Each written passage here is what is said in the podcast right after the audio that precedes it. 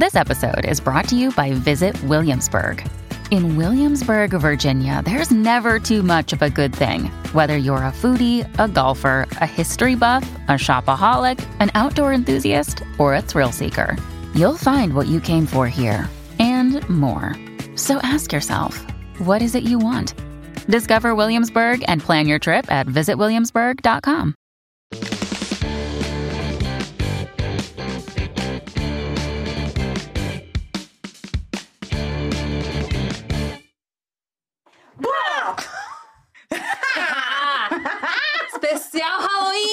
vocês! Assustamos até a convidada, eita! É, não foi, não foi planejado, era só pra assustar vocês. Conseguimos? Estamos aterrorizantes? Sim ou não? Olha esse fundo. Esse fundo tá dando medo, né, Gabi? É, esse fundo é muito. Ó, não tem VR! não tem adicional noturno! É, o pesadelo, O né? pesadelo. E a gente tá aqui de noite, no nosso dia cast, nesse clima preto e branco. Mas a gente tá preto e branco, a gente mas se puxa, tenebrosa. né? A galera lá do Switcher se inspirou. Corta pro Switcher. Eu adoro essa câmera. Corta pro Switcher. Ele fala, vamos deixar preto e branco sim, vamos botar é, bicho sim. A galera deve odiar essa câmera do Switcher, porque a gente do nada fala, conta pro Switcher! Aí a pessoa lá, né? Mas hoje estamos aqui para conversar com uma mulher que é uma inspiração para esse Brasil. Porque além dela ter uma carreira de mais de 20 anos, estar há muito tempo nas nossas TVs aconselhando famílias, Uhum. eh, consertando lares, no entretenimento, servindo horas e horas de ao vivo, ela também está na internet, ela também cria muito conteúdo em todos os formatos imagináveis. Tem canal no YouTube, tem Instagram bombadíssimo e é uma, é uma conselheira da nação. E a gente descobriu recentemente que ela tá até no OnlyFans, gente. É ela, Regina Volpato! Muito obrigada, muito obrigada. Tô Merece muito... até sem cores agora, só um minuto. Peraí, vamos voltar aqui, gente, pra gente ter uma coisa mais colorida. Acho que a gente merece. Um, um brilho. Porque, Eu eita, Estamos tentando, só um minuto, que a gente foi tão pro terror que a gente não tá conseguindo voltar. Só pera um... Aí, agora Ah, foi. Pronto, bem-vinda, Muito Regina. obrigada, tô muito feliz de estar aqui, reencontrar a Nathalie, Nathalie Neri, que eu conheci em 2016, quando Em eu comecei o meu 2016. canal. E pra mim, na época, foi uma. Te convidar foi muito desafiador, porque você já era uma figura muito importante Ai, no YouTube, eu, uma principiante, e ela topou ir. Foi um momento, assim, pra mim, muito especial. E você estava vivendo um momento de transformação que foi, foi muito legal te receber. Foi. E tô muito feliz em te conhecer pessoalmente. Ai, o prazer é meu. De verdade, muito obrigada. E eu te acompanho, assim, em muitas redes sociais diferentes. mas Jura? Eu comecei no caso de família, acho que como, uma, é, como várias pessoas já começaram. Mas agora também, YouTube, Instagram e tudo mais. Mas o OnlyFans, ele me surpreendeu. É mesmo, meninas? Como Por é que exatamente? veio o OnlyFans? Deixa eu só, vou falar do OnlyFans. Aliás, ó, é, é de verdade, viu, gente? Se quiser lá, você pode se inscrever e tal, vai ser muito bem-vindo, muito bem-vinda, muito bem-vinde. É, hum, O que, que eu ia falar? Ah, do, quando, quando eu conheci a Nathalie. Aí eu ia falar alguma coisa que você falou. Ah, de todas as plataformas. As pessoas começaram a me acompanhar no, no caso de família. Crianças que, que, que têm memória afetiva com esse programa. E aí é muito legal de ver que essas pessoas cresceram, se tornaram pessoas maravilhosas, que são alvos da minha admiração. E aí é uma relação que vai se retroalimentando. E o Rafa, que o Rafa acompanhava o, o, o caso de família. E aí, em alguns casos, essas pessoas me contratam. É, a gente conversa, a gente troca elogios. Então, assim, como uma coisa que eu plantei lá atrás, sem me dar conta do que eu estava fazendo, hoje eu vejo os frutos, eu sinto os frutos. Então, sempre eu fico muito emocionada quando alguém fala, ah, eu te acompanhava lá no caso de família, e aí a gente está aqui de igual para igual. Não estou falando de igual para igual da profissão, estou falando de igual para igual, apesar da idade. Porque eu já estava trabalhando, eu já era mãe, eu já estava ali, né, trilhando o caminho, vocês sem saber o que eu sei da vida. Né? E de repente, essa história da idade, numa época que a gente fala tanto de etarismo, aqui, por exemplo, não existe. A gente está conversando como mulheres que se admiram, né? Exato. Então, isso é muito, muito, muito gratificante. O OnlyFans. A gente gosta de ganhar dinheiro, né? A gente Aham. precisa ganhar dinheiro, a gente paga as nossas contas e tal. E aí, vendo uma matéria de pessoas que tinham contas no OnlyFans e que, assim, era do pé, era da axila, era... Eu falei, Axila. Axila amiga dá um dinheiro. Mentira. Ou não é? Eu também me surpreendi ao descobrir isso. Axila. gente, é mais diferenciado, né? Axila. A pessoa gosta de axila. Que loucura. Não, vou No meu começar caso, são os pés. Também. No meu caso, são os pés. Então é uma conta de devoção a pés. Ai, dos Ai, eu não ganhar dinheiro nenhum, Regina. Ai, amiga, tá Você ruim. não sabe de nada. Você não sabe de nada. Isso é, foi uma descoberta e tanto. É, é um- Abriu-se um novo portal. Porque as pessoas gostam de sola dos pés. Eu também Não. imaginava. Ah, Então eu posso ganhar dinheiro também, galera. eu imaginava que tinha que ser o pé bonitinho, pintadinho na sandalinha de brilho. Não, Não. tem que ser isso. É o pé cru na vida. As pessoas querem a vida como ela é. É o pé. Então eu fiz obra na minha casa, tinha meu pezinho na. Tinha meu pezinho ali na, na, na poeira, no gesso. Para. Não. O pé em cima de um tijolo. O, pé, o pezinho com a solinha suja. Olha. De- É tudo de verdade. É isso. Gente, eu tô perdendo de ganhar dinheiro. Porque o produzido, o bonito, o plastificado, você vê na revista, você vê na televisão, você vê em tudo quanto é lugar. A gente não quer isso. A gente quer o de verdade, o que é só seu, o que é só seu. O que é único, o que é exclusivo, o que é. Cara, que eu tô É isso. chocada e maravilhada. Você vê o movimento do Uhum. Olha o movimento da vida. Ninguém mais quer o. né? A gente quer de verdade, acordando, Uhum. o cabelinho sem fazer, o- sabe assim? A humanidade. O de verdade. As redes sociais fizeram isso também, né? Que a gente Muito. saiu do, Aí eu vou daquilo... comer um pão de queijo. Tem um pão de Por queijo favor, aqui, gente. Tá quentinho, Não, olha isso. aproveita. Olha aí, dá até pra fazer o merchan.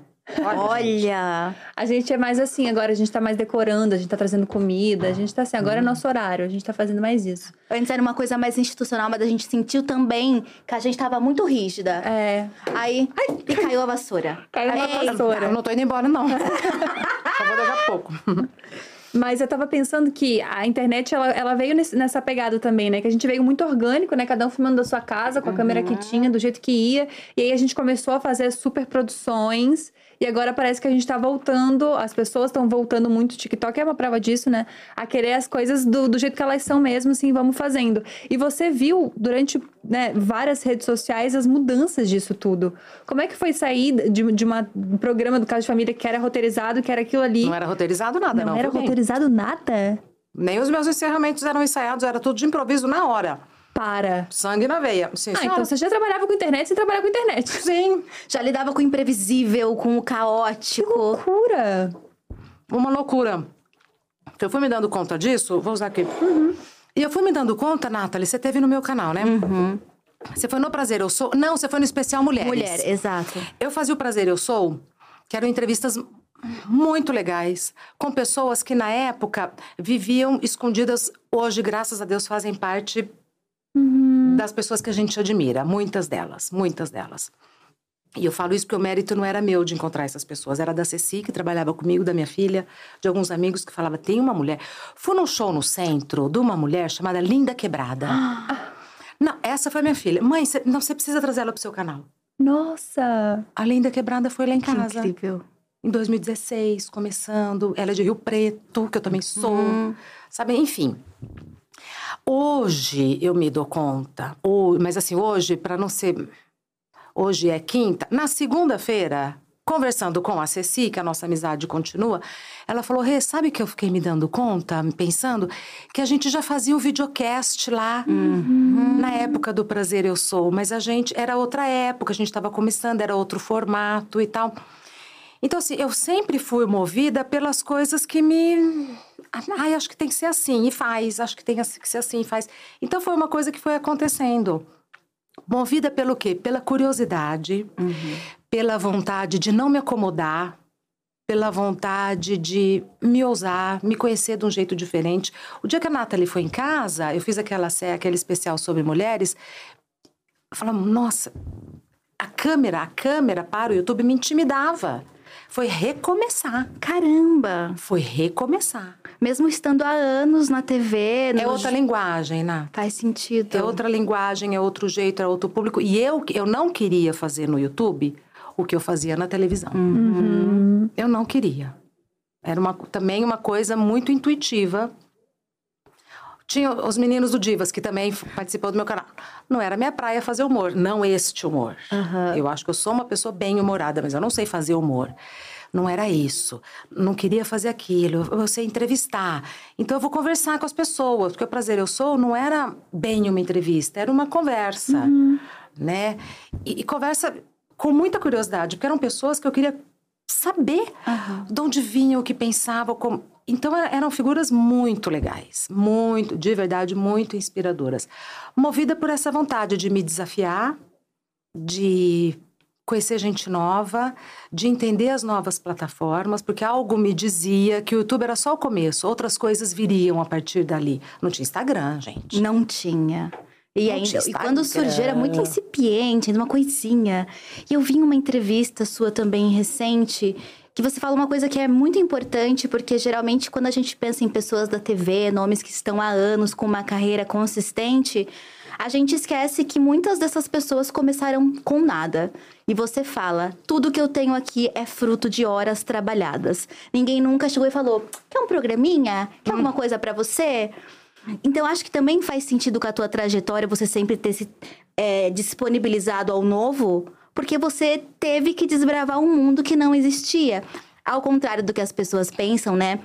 A TV parece ser esse lugar do quem indica, esse lugar das relações, né? Da, das famílias e dos filhos e dos grandes nomes. A gente vê isso sendo debatido cada vez mais. Uhum. Mas você começou como uma estudante de jornalismo, querendo trabalhar na área. Qual, qual foi o momento em que você sonhou com esse lugar que você está hoje? Você já chegou a sonhar com ele ou nunca? Nunca. Nunca sonhei. Eu acho que esse lugar é, também. Eu acho que são dois mundos que coabitam. O do quem indica, uhum. o do que, que tem um caminho mais facilitado, uhum. e aí eu acho que, que não cabe a gente né, julgar. Uhum. Tem gente que tem sorte, tem Exato. gente que não tem. Tem gente que tem talento, tem gente que não tem. Isso na vida toda, em todos os uhum. lugares e tal. É, então existe esse lugar. Sempre que eu quis, é, eu queria ter a vida que eu tenho hoje com liberdade, uhum. com autonomia. Eu queria ser dona do meu nariz, eu queria ter paz dentro da minha casa, porque eu não cresci num lar bem estruturado. Com... Eu queria ter autonomia, eu queria abrir o armário e ver cheio de coisas. E até hoje, eu tô, chego, tá trabalhando uma moça nova em casa, ela vai uma vez por semana, socorro. E a gente, como eu tô em casa, a gente faz a faxina juntas muitas vezes. E eu falo, socorro, às vezes eu abro o armário só para olhar, tudo cheio. De comida. Ai, tudo cheio. Não passo vontade de comer nada. Tá tudo cheio. Então eu queria ter o armário cheio, eu queria ter autonomia, eu queria ter liberdade, eu queria ter paz dentro de casa, eu queria poder ter a segurança de deitar sabendo que o dinheiro do condomínio está garantido, a casa está paga. Uhum. Eu queria ter a vida que eu tenho hoje. E para isso, eu precisava me destacar no meu trabalho, porque eu não tinha. Quem é? É essa daí. Põe essa daí. Uma estudante. Dei muita sorte, dei muita sorte. Tem ninguém, vai, vai ela, vai ela. E aí, quando você foi, você mostrou a que veio. Mas escorreguei bastante. Né, Escorregou? Né? Ah, sim. Nossa Senhora, muitas vezes, muitas vezes. E aí também tem uma parte de, bom, hoje foi uma bosta, mas amanhã eu tenho que fazer direito, uhum. porque não vou ter segunda chance. Então vai, e vai, e vai. Então eu nunca sonhei assim com o. Eu quero trabalhar neste lugar, eu quero. Eu queria ter essa autonomia que foi construída e que eu desfruto. Uhum. Uhum. Desfruto. Eu queria voltar em, em várias coisas que você falou agora. Amiga. É, primeiro eu queria entender um pouco dessa família, de como foi essa infância, de como foi esse lugar e como que você decidiu trabalhar com comunicação. Porque eu acho que, de fato, é uma decisão, né? Porque quando a gente fala de, ah, eu quero ganhar dinheiro, eu quero, né, dar certo financeiramente, a gente pensa em 500 mil outra possi outras possibilidades. Uhum antes da comunicação, assim. Eu sinto que a comunicação é quase um chamado, assim, que você tem que fazer parte disso porque você não consegue fazer outra coisa. para mim é muito isso, assim, porque não é a primeira, a primeira possibilidade que você pensa, né? Tipo, ah, eu quero ser atriz, eu quero ser jornalista, eu quero apresentar um programa. Não, foi assim, foi, foi muito fácil no meu caso. É mesmo? Muito fácil, porque assim, é, na hora de prestar vestibular, eu não tinha condições de estudar numa universidade paga. Uhum. Então, teria, teria que ser uma coisa gratuita. Isso já te elimina uma porção uhum. de coisas. Então, tem, tem que ser gratuito. Ponto final. Acabou. Então, uhum. racha de estudar. E eu rachei de estudar mesmo. Uhum. Então, gratuito. Do que tinha gratuito, do que, que eu gosto? Matemática, até hoje eu faço conta assim, eu passo vergonha na feira. Não, não ia ser. Biológicas, bom, vai ter que ser humanas. Vai ter que ser humanas, vai ter que ser uma história. Como a maioria quer... das pessoas que vêm de escolas públicas, né? Foi esse. Uhum. Bom, vai ter que ser humanas, vai ter que ser. E vai ter. Eu prestei um vestibular. Caramba! Eu prestei um vestibular. Sem ter feito cursinho. Sem ter feito cursinho. Estudando por conta. Caraca. Muito. Nossa. Era esse ou esse, né? Era esse, era esse ou esse. Por quê? Porque a inscrição é cara. Uhum. A inscrição é cara. Eu tive que vir para São Paulo. Que é mais um custo. Um super custo. Eu vim de ônibus, fiquei de favor na casa de um, na casa da minha, minha amiga tem um meu avô mora lá, eu vou ficar na Caramba. casa dele. Então assim, era uma tacada. Ou dá certo, ou a gente volta para Rio Preto e vai ver o que, que dá para fazer por lá. Mas eu passei.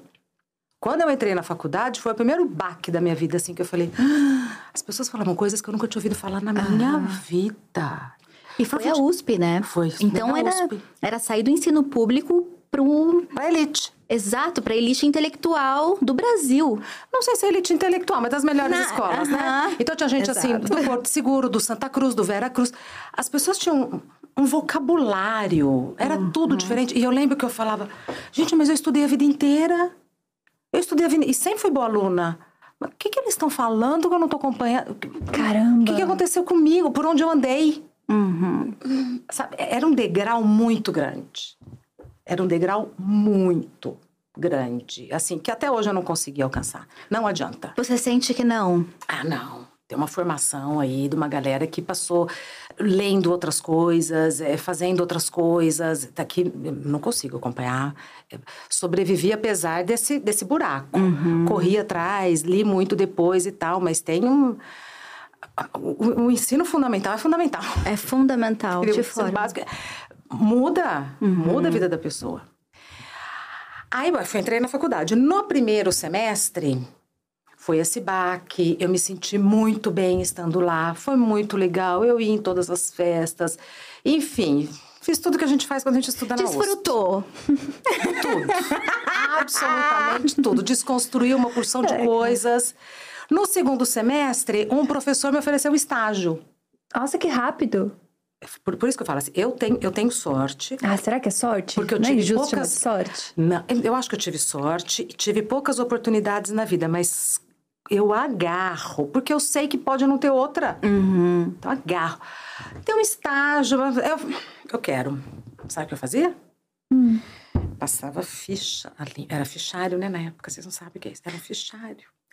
Ele falou: então esse fichário tem que passar limpo. Você vai ligar para as pessoas e falar: Oi, é da empresa tal? É. Quem é ainda o gerente de não sei o quê? É fulano de tal. Quem é o gerente? Você atualiza as fichas. Eu saí de lá sem acabar o fichário, porque não tinha condição. Trabalho manual, uma coisa Nossa. mais, né? Artesanal. Mas é a caipirona, né, gente? Ensino público, São José do Rio Preto, 18 anos. Ai, você era novíssima.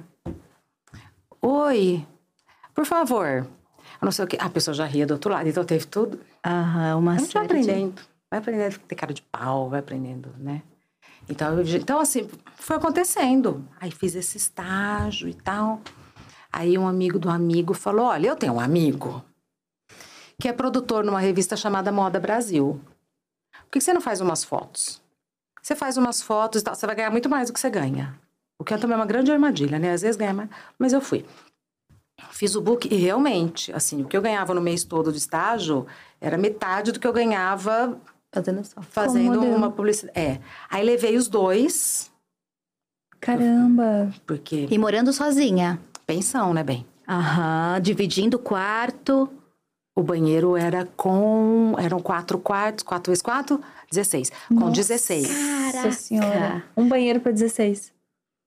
Se virando e Caraca. E era embaixo, assim. Hoje é, é- é na, na Matias Aires, esquina com a, a Doc Lobo. Uhum. Hoje é um prédio maravilhoso e tal. Mas era uma casa que você entrava por um lado, tudo dividido assim. Aí você saía e ia pra outra casa. Eu morava no porão. Uhum. A, mi, a janela do nosso Caraca. quarto era na altura da rua.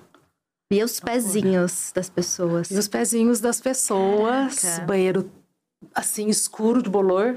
Nossa. Aí eu achava o máximo. Achava a comida super gostosa, o povo xingava. Nossa, eu abraçava a cozinheira. Eu falava, ah, esse feijão tá uma delícia. Eu tava feliz. Tava grata pela Então, oportunidade. eu ia falar Tava isso feliz, agora. Tava feliz. Porque hoje em dia, olhando pra trás, a situação é muito. Nossa, que loucura essa situação. Mas na época, tu vai indo e aí, tipo, é um mundo novo pra ti, de, de certa maneira, né? Que tá tudo. Tu tá enxergando as coisas com outros olhos também, provavelmente, naquela época. E eu acho que a, a ingenuidade, Uhum. a ignorância e tal, nos protegem. Uhum. Eu andava de carona na USP, gente. Eu saía da USP, tinha o ponto de carona, a gente pedia carona. Pra onde você vai? Ah, eu vou lá, pra... Ixi, eu vou pra Santo Amaro. Eu falava, Santo Amaro é pra- perto de onde eu vou? Não é longe. Ah, então não vou, obrigada. Meu Deus. Naquela botava. escuridão do Butantã. Nível de confiança, meu O Deus. nível de confiança. Deus, Deus é justo, Deus é mais, Deus protege. Um anjo da Os guarda anjos trabalhou. trabalharam. É igual aquela uma. Nossa, nem me diga. Não, é aquelas eu lembrei do nada, uma memória afetiva de uma tirinha da turma da Mônica, que é o, cas- o Cebolinha super feliz e vem da vida dele, aí o anjo da guarda destroçado. Eu vi isso quando era criança, e aí eu pensei muito isso. É. Anjos da guarda trabalharam em turno duplo pra cuidar de você. Só as caronas Isso pra mesmo. sair. Pra ir, eu ia no Butantan USP. Aham. do lado de fora. O ônibus tá aqui, eu tô aqui do lado de fora, porque eu pegava o Butantã aqui em cima na Consolação. Ele já tava cheio. As leis de trânsito, né? Elas não existiam muito, era uma coisa Mas mais. não, eu ia pendurada.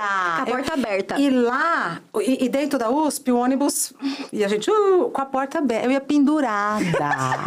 Pelo lado de fora. Às vezes eu descia sem pagar, porque não dava tempo de eu entrar. É, também não sentou, né? Foi ali quase de rabeira por quilômetros. E também não, a gente aprende a fazer umas coisas, né? Entendeu? Assim, ah, não entrei, não vou pagar. É isso Ah. Vou Desfrutou pagar. a USP. Desfrutei muito, Até nossa. Circular ideologicamente. um, circular dois, andava para todos os lados. Minha vida era lá. Na cidade universitária eu me sentia protegida, me sentia segura. Eu, eu amo te ouvir falar porque, pra mim, você é uma das mulheres mais elegantes e finas do Brasil. Nathalie. E eu acho que essa é uma coisa que todo mundo elogia muito, né? É. A sua forma de falar, o tom de voz, a forma. E óbvio, a gente te assistiu por anos no caso de família. É. Então a gente sabe que você tem esse olhar muito centrado e amplo ao mesmo tempo. E talvez essa realidade que a gente enxerga não às vezes pareça contraditória com essas histórias que a gente escuta. Porque você teve que se fazer com muita gentileza, mas você sobreviveu numa selva de pedras, que a gente sabe que esse contexto não foi fácil, né? Não era fácil, ainda mais para uma menina tão nova, 18 anos, sozinha em São Paulo. Despreparadíssima. Eu ouvi algum momento em que você sentiu que a ingenuidade foi embora? Houve algum momento de endurecimento? Sim. Eu compartilho de uma história muito próxima à sua, porque eu também vim do interior, né? Com essa ingenuidade. E teve um momento assim que, não, isso aqui não, não funciona mais. Pra jogar o jogo e conseguir sobreviver, eu vou ter que. Eu vou Mostrar ter as garras. Exato. Você, você sabe, consegue perceber os momentos em que isso foi acontecendo? Foi acontecendo ao longo da vida, né? Porque a, a ingenuidade, a ingenuidade e a ignorância protegem, mas também trazem muita insegurança e muita. hum, é, quando você não é seguro, dependência das pessoas, né? Você fica muito frágil, você quer. Só que a intuição vem, as, as burdoadas também. Aí chega uma hora que você vai decidindo, olha, eu acho que essa ingenuidade às vezes me domina até hoje, porque eu queria acreditar. Uhum. Eu queria tanto acreditar que, que é meu amigo porque gosta de mim. Eu queria tanto acreditar que, que, que se aproximou porque gosta da minha companhia. Queria tanto acreditar nisso. Até hoje ainda tem isso. Se eu deixar. É porque eu já tô com 55 anos, já tomei muita burdoada e eu não sou burra para tomar. Cair duas vezes no mesmo buraco. Mas assim, queria tanto acreditar que, que, que não precisava ser assim, que, que... Mas enfim, a gente vai aprendendo e tal. Eu tive no Pantanal recentemente. E aí a gente faz uns safaris, não sei o que, não sei o que. E o guia falou assim: olha, se aparecer algum bicho e tal, você não mostra o dente. Porque se você mostrar o dente, ele vai entender que você tá chamando pra briga, porque mostra os dentes quando tá é, bravo, querendo, rosnando não sei o quê. E aí eu fiz, na hora eu fiz uma analogia, porque pra mim mostrar os dentes é sorrir. Aham. Pra mim mostrar os dentes é sorrir. Aí eu falei, nossa, eu vou levar isso pra minha vida. precisa sorrir tanto o tempo todo. Tem gente que não merece. Porque você sorri, a pessoa acha que você tá querendo briga. Você tá sorrindo. A mensagem é interpretada de uma outra maneira. Não, Eu, passe- eu lembro que eu fui para, eu tava, fui, viajei sozinha e é muito gostoso viajar sozinha porque você à noite, pelo menos, eu processo tudo o que aconteceu no dia. E isso veio, entrou de um jeito diferente na minha cabeça. E eu falei, é isso. Quantas vezes eu sorri, eu estava sorrindo pro predador. Eu era presa, eu estava sorrindo. Pro, não é, a Regina não é para rir. Não precisa, não precisa ser igual, mas para que, você tá rindo? Para uma pessoa que vai te atacar. Viu que tem ameaça, não sei o que, não sei o que. Hum, hum, hum. Fique na sua. Segura. Segura. É que em algum lugar ainda tem a menina que pegava carona, né? Ai, gente, meu Deus do céu. E graças a Deus nunca deu nada nas minhas canoas, mas eu rezo até, eu agradeço até hoje. Nossa, mas foi um anjo da guarda com Podia ter acontecido tanta coisa. Meu Deus do céu. E foi assim até o final da faculdade? Foi esse rolê de, de morar na pensão? Foi esse rolê de fazer o estágio, o outro trabalho ao mesmo tempo? Quando é que as coisas começaram a ficar diferentes? Nossa, muito tempo depois. Tempo depois. Muito tempo Muito depois. tempo depois. Porque no último ano de faculdade, minha mãe ficou doente. Minha mãe teve um câncer. Caramba. No último ano da faculdade, a hora que você tá. A milhão. Larguei tudo e fui para Rio Preto. Caraca. Cuidar da minha mãe. E lá fiquei por cinco anos. Quando eu voltei, eu era recém-formada há cinco anos. Sem experiência. Aí, em em alguns momentos da minha vida, eu já senti, falei, puta que pariu, agora, agora, agora, agora não tem saída. Não, agora, Regina, você conseguiu. Agora, esse foi um deles. Eu falei, meu Deus do céu. Aí, fui fazer um teste. Por isso que é bom fazer teste. Possi- você ter a possibilidade de fazer um teste, te... Porque se você. Aí que eu digo que. Se é só indicação, amiga, você tá fora. Né? Aí fui fazer um teste. Para apresentar umas pílulas que iam passar durante a madrugada na Globo, que chamava Clique Musical. Era um programa da Som Livre, horário comprado, não sei o quê, não sei o quê, tal, não sei o quê. Quem, quem, a aprovação final, apesar de não ser um produto da Globo, mas passava na Globo, e naquela época as coisas eram mais rígidas do que hoje, a aprovação final era do Boni, que na época era o Boni. Aí ele me aprovou, O pai do Caraca. Boninho. o pai do Boninho. Aí, Nossa, primeiro trabalho incrível, né? Pra pessoa que recém se formou, passou cinco anos. Recém se formou depois de cinco anos. É. sem, sem perspectiva, comecei a fazer. Caramba, incrível. Aí, acho que eu nunca contei essa história. Aí, eles iam é, começar ali um- uma coisa nova para previsão do tempo. E me indicaram para previsão do tempo. Eu falei, ai, que máximo e tal, não sei o quê. Fui conversar com a pessoa responsável e tal. Eu falei, só que tem um detalhe, eu tô grávida. Mulher grávida, Uhum. naquela época. Se é, se é ruim hoje, empresarialmente, né? na TV. Ah, tá. A gente te liga. Nunca mais. Aí toco o telefone da minha casa, me convidando para fazer um, um tempo ali, uma experiência no Shoptime, que era um canal de vendas no Rio de Janeiro. Ai, como eu adorava assistir. Eu amava Shoptime. Lembra quando tinha consumista, as crianças consumistas? Atendi o telefone. Oi, que é do Shop- Não, Como chegaram em mim? O universo. O telefone tocou na minha casa. Era pra ser. Eu até. Eu falei, vocês ligaram pra pessoa errada? Bocuda, né? Tá vendo? Fica quieta, fica quieta. Ainda não tinha o filtro, né? Da diplomacia da grande cidade. Você ligar pra pessoa certa, ligar pra Regina, tá? Eu falei, ah, então, mas só que é o seguinte, eu tô grávida. Aí a- a mulher do outro lado, uma mulher ótima. Mas você não trabalha grávida? Ai. Falei, não. Quando é que é pra ir? Ela falou, você pode vir amanhã? Falei, posso. No Rio. É que você teve que se mudar pro Rio. Não, eu ia, porque eles gravavam só, acho que, eu não lembro se era terça, quarta e quinta, ou quinta, sexta e sábado, era três dias.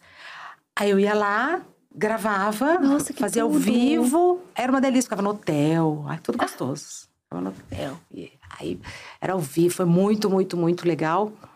Por que, que eu tô dando essa volta toda? Pra te mostrar como as experiências da vida, Uhum. no final, fazem sentido. Sim. No final, eles precisam do pacote que você tem para entregar. Uhum. Aí fui lá no Shoptime, que foi como começou as histórias dos merchants. Eu trabalhei com Ciro Bottini, então era super legal. Era super, super, super legal. Primeira vez que eu entrei ao vivo, a Rafaela rodava, né? mas ela rodava, rodava. Aí a gravidez... Não faça isso, tá? Mas a gravidez foi se adiantando e eu tinha que pegar avião. Aí eu tinha um atestado. Eu falsificava, vou testar.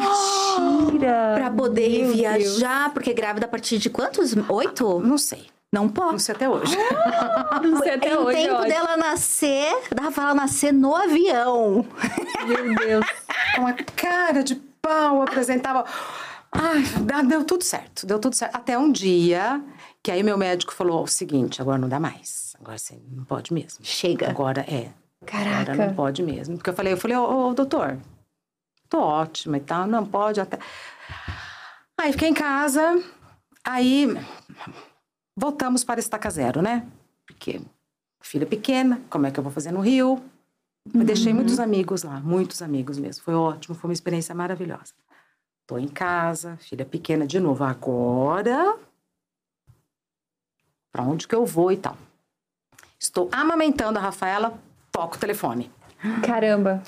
Oi, tudo bem? Tudo aqui é de uma produtora, não sei o quê. A gente faz o jornal, não sei o quê. A gente, você é repórter, né? A gente que... Eu nunca tinha sido repórter. Você é repórter, né? A gente queria que você fizesse um teste para não sei o quê, não sei o quê. Eu falei, mas eu não sou... Eita, boca santa. Sou repórter. Você fala, mas que estranho. Você não é Regina? Tá aqui como repórter? Tá bom, tá bom. Pá. A hora que eu desliguei o telefone, eu desabei num choro. Mas eu desabei num choro, assim, por tudo, né? No dia seguinte... Gente, isso parece história... No dia seguinte, na mesma hora, eu amamentando a Rafaela, no mesmo lugar, toco o telefone a mesma De mulher. novo. Eu tô esperando o seu material. Caraca, é isso. Você não queria, não achou que poderia. Eu falei, não, mas agora eu tô esperta. Não, a gente não cai duas vezes no mesmo buraco. Aham. Agora eu tô esperta. Eu falei, quando que eu posso gravar? Ela falou, você não tem nada pronto? Eu falei, não tenho. Não tenho nada pronto, mas eu posso fazer. Tá bom, então amanhã eu tô te mandando uma equipe. Você vem Nossa. aqui, pipipi, popopó, tá bom. Amamentava, né? Quando você amamenta e e a, a, a neném não mama, o peito vai. Uhum. Aí tem um, você usa um protetorzinho, porque o leite vaza. Uhum. Pus o meu protetor, fui, entrei no carro da reportagem e falei: é o seguinte, gente, três homens. Eu falei: é o seguinte. Eu nunca trabalhei. Eu não sou repórter. A minha filha é pequena e eu preciso desse trabalho. Vocês, pelo amor de Deus, me ajudem. Caraca. Pelo amor, pelo amor de Deus, vocês me ajudem. Os caras, assim, simplesmente não reagem. O que a gente faz agora? Já Fomos botaram no a mulher no carro, não dá pra tirar. Fomos no shopping, tinha que... Aí eu falei, ah, é Natal, porque minha filha nasceu em agosto e durante os três primeiros meses, Você não viu a luz do dia. Eu Imagina. falei, é, na... é Natal. Lembro- Não É tinha nem Natal. contexto. É Natal, é Natal, nossa, é E os caras do carro assim, meu Deus, não sabia nem que era Natal. Natal. Essa doida, né? Mas Já é Natal, olha que lindo. Vamos fazer o povo fala. Então tá bom. O povo fala, nanana, tá bom. Aham. Aí eu falei, eu preciso fazer a passagem. Aí eles entraram comigo na, na onda. Faz na escada rolante. Ela- Eles adoram quando você vai subindo na escada rolante falando, descendo Eles na escada adoram. rolante. Fofos. Falei, bora fazer na escada rolante. Fiz, né, né, né. Ficou bom, ficou e tal. Pá, cheguei, mandei a fita, fui pra casa. Quando eu cheguei em casa, o leite jorra. Vocês já viram o leite jorra? Jorra, igual quando você aperta o negócio, vai tss. Eu lembro que eu cheguei em casa, já fui tirando a roupa, tal, pus a Rafaela no peito, o leite voou na carinha dela. Feito. Três dias depois, me liga uma mulher, Sônia, do Rio de Janeiro. Oi, Regina. Então, você foi aprovada. Eu lembro que eu sentei e falei, eles não sabem o que eles estão fazendo. Enganou, enganou todo mundo. Super. A- a- a- na hora eu falei, gente, eu dei um golpe. Eu dei um golpe. Olha que loucura. Ela era minha chefe neste projeto e editora do Jornal Nacional Caraca! e estava implantando Globo News. Caramba. Olha que sorte. Me ensinou tudo. Caramba! Me ensinou tudo. Aí, já para mais de 30 anos, aí, aí daí uma moça que trabalhou comigo me chamou para fazer teste numa outra, outra TV, que me chamou para fazer teste na, na, na apresentação do Tempo na Band, que me chamou para fazer um teste pro Band News, que me chamou pro caso de família. Aí foi. Um atrás do outro. Assim, no momento em que você se sentiu uma golpista, na real você tinha ligado a câmera e feito o seu trabalho, né? E é engraçadíssimo, porque quando a gente vê. Cada na- matéria horrorosa que eu vou. Não. Au! Matérias horrorosas que rendiam outros testes. Então, isso aí é um ponto de vista. É um ponto de vista. Mas uma vez a Sônia me ligou. Ela falou: não tem condição, você vai vir aqui no Rio de Janeiro pra gente conversar. Chorando, eu falei: ela vai me demitir. Eu acho que ela ia me demitir. Mas eu cheguei lá, falei: ô Sônia, eu sei que eu sou ruim. Eu sei que eu sou isso? ruim. Eu, eu- sei que eu te dou trabalho. Eu sei que você me aprovou. Antes que ela abrisse a boca, eu sei que você achava que eu era uma coisa que eu não era. Mas o seguinte, eu não posso perder esse emprego. Me ensina, me ensina. Me ensina que eu vou fazer do jeitinho que você quer. Mas me deu tempo de aprender, me deu tempo de. Aham, de se desenvolver. Me deu tempo. É, assim, é, tá, tá tudo muito junto, assim. Ainda tô amamentando e tal, não sei o quê. Sabe o que, que ela me falou? Você é muito tensa. Tensa. Toma uma pinguinha. dá uma relaxa. Olha que conselho maravilhoso. Só uma mulher poderia dar esse conselho. Só uma mulher. Você é muito tensa. Toma uma pinguinha. Dá uma relaxada. Faz mais leve. Vai, vai, vai. Vai, vai. Vai, vai. Eu lembro que eu saí. Ela falou, vai, vai, vai. Eu falei, eu vou. Antes Entrei no que- avião rezando. Eu falei, não, não agora, né? Vou relaxar. Aí eu comecei a beber, sabe? A partir daí. Foi aí. E agora eu vou contar essa parte da minha vida pra você. Do nada. Mas assim, era, era tudo isso mesmo? Ou você tá, tá se jogando muito? Porque me parece que, tipo assim, as coisas aconteceram e você tava muito não confiante que você daria conta. Mas quem tem confiança? É verdade, quem tem? De fato. Quando que a gente tem autoconfiança? Assim, hoje eu tenho a segurança de que se der errado, eu vou saber consertar. Mas dizer que não. E eu entro num projeto novo atrás do outro. Com medo mesmo. Vai ter um projeto agora que eu não posso falar, porque pediram segredo, isso pra minha morte. Mas vou fazer uma coisa que eu nunca fiz. Eu falei, não, eu preciso estudar. Eu preciso estudar porque eu não sei fazer isso, eu não conheço essas pessoas, eu não sei. Isso é muito estimulante. Eu acho que essa falta de confiança, sabe aquela história assim? Preparada sempre, pronta, nunca. Então, assim, eu sempre preciso estudar, porque sempre vai ter um jeito diferente, um, um outro jeito e tal. Então, eu tenho a segurança de que se der errado, eu sei ali dar um trato. Na, nessa época, eu achava que se desse errado, ia ser o fim. Acabou. Apaga a Regina, exclui a Regina, quem é essa mulher, deleta ela. Ou seja, a pinga foi o divisor de carreiras. Aí que tudo mudou, Nathalie. Porque era o que você só precisava soltar um pouquinho, porque já tava indo. Caraca, porque se a gente for pensar, se você fosse dar um curso, como ser Regina Volpato hoje? Como conquistar essa carreira? Como se desenvolver dessa forma? Uma mulher que disse sim, vários sims, por mais que ali o peixe, às vezes a pisciana, dá uma enrolada, ai não, de repente não. É. Sim. E se mostrou extremamente vulnerável e disposta a aprender. É. Eu acho que esse é o problema. Às vezes a gente quer. Todo mundo finge.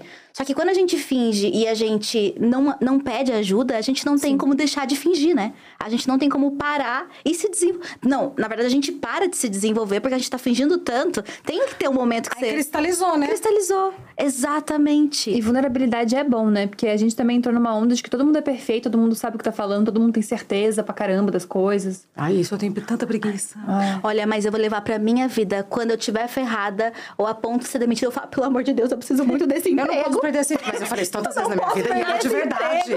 E era de, não era de mentira, era de verdade. Uma filha pra criar. Eu não posso perder esse Cara, emprego. que coisa sensacional. Eu não posso, eu não posso perder, sabe assim, eu não posso perder esse emprego. É uma coisa, você não vai, eu, me dê outra chance, eu acumulo função, eu faço qualquer coisa, mas esse emprego eu não posso perder. Acumulo função. É pra pegar bem ali no, no âmago da pessoa. Você tiraria o emprego de uma mãe? É uma coisa bem, né? Eu preciso, a minha filha. negócio. A Rafaela em casa chorando. Amei. E assim, você relaxou tanto, o, o Conselho da Pinga fez tanto sucesso, que você foi do jornalismo pro entretenimento. Mas só uma coisa, viu, Nathalie? É, quando a gente não tem ninguém, Uhum. quando a gente não tem ninguém, quando a gente não tem onde se segurar, e a gente fala, eu não posso perder esse emprego, a outra pessoa, não te alastro. Não tem, amiga, você vai pular do trampolim, você vai pro trapézio e não tem rede de proteção. Uhum. Se vire. Não tem rede de proteção. Dê suas piruetas, vai, nananã. Não vai. Tem gente que tem a rede de proteção. Tem para quem voltar. Entendeu? Tem, tem. É, é, vai pro trapézio. Uhum. Vai fazer curso de circo? Ah, e vai pro trapézio. Pula com rede sem rede. É outro salto, meu bem. Uhum. É outra coisa, é outra adrenalina. Então, assim, eu me sentia sempre no trapézio sem rede. Sim. Eu, todos os pulos eram os pulos da vida e podia ser que caísse. Entendeu? Uhum. Nossa, essa analogia. Então, assim que eu me sentia. Caraca. Então, hoje, é essa carreira construída, essa vida construída, essas horas todas trabalhadas, do que, que me valem? Me valem da segurança de saber que tá tudo pago, o armário tá cheio de comida, a gente volta lá no começo da nossa conversa. Tu construiu tua rede. É, exatamente. Eu tenho, quando a gente fala de rede de apoio, para mim é isso, é essa rede. Que... Então, assim, olha, eu vou pedir demissão. Por quê? Porque eu não concordo com esses parâmetros e tal. Porque eu sei que eu não vou me estatelar no chão. Uhum. Mas você tá falando com duas taurinas, a gente entende bem esse rolê. É tipo, vamos fazer aqui, temos a segurança necessária, então agora deixa fluir um pouquinho. Mas até garantir que tá tudo aqui, é um você processo. vai. Opa! E tem que ser uma garantia real. Uhum. Mas gostei muito da sua pergunta, Gabi. Então, você deixou. Você, o Conselho da Pinga funcionou e aí, de repente, a gente sai do jornalismo e vai pro entretenimento. E como é que foi essa decisão? Porque eu imagino que tenha sido uma decisão mesmo, porque as pessoas iam te conhecer é, para além do teu trabalho, as pessoas iam ter interesse na tua vida. Você uhum. ia se tornar uma pessoa que tem que dar a sua opinião, não é necessariamente você transmitir uma notícia ou então falar do tempo, Sim. não era um fato. Eram coisas que você estava ali Sim. ministrando. Foram vários testes, muitos testes. Ah, é? Muito, mas assim, uma sequência de cinco testes. Foi um Caraca. processo para escolher a apresentadora do caso de família. E eu fui porque era menos trabalho e mais dinheiro. Uhum. Perfeita. Eu vivo do meu trabalho. Uhum. A, única, a única mercadoria que eu tenho para comercializar é a minha força de trabalho. Uhum.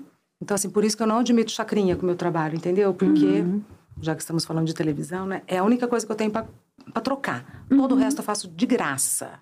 Com gosto, com prazer, às vezes nem com tanto gosto, nem com tanto prazer, mas é de graça. A única coisa que eu tenho para comercializar é a minha força de trabalho. Por isso que eu respeito o trabalho de todo mundo e trato isso como um negócio.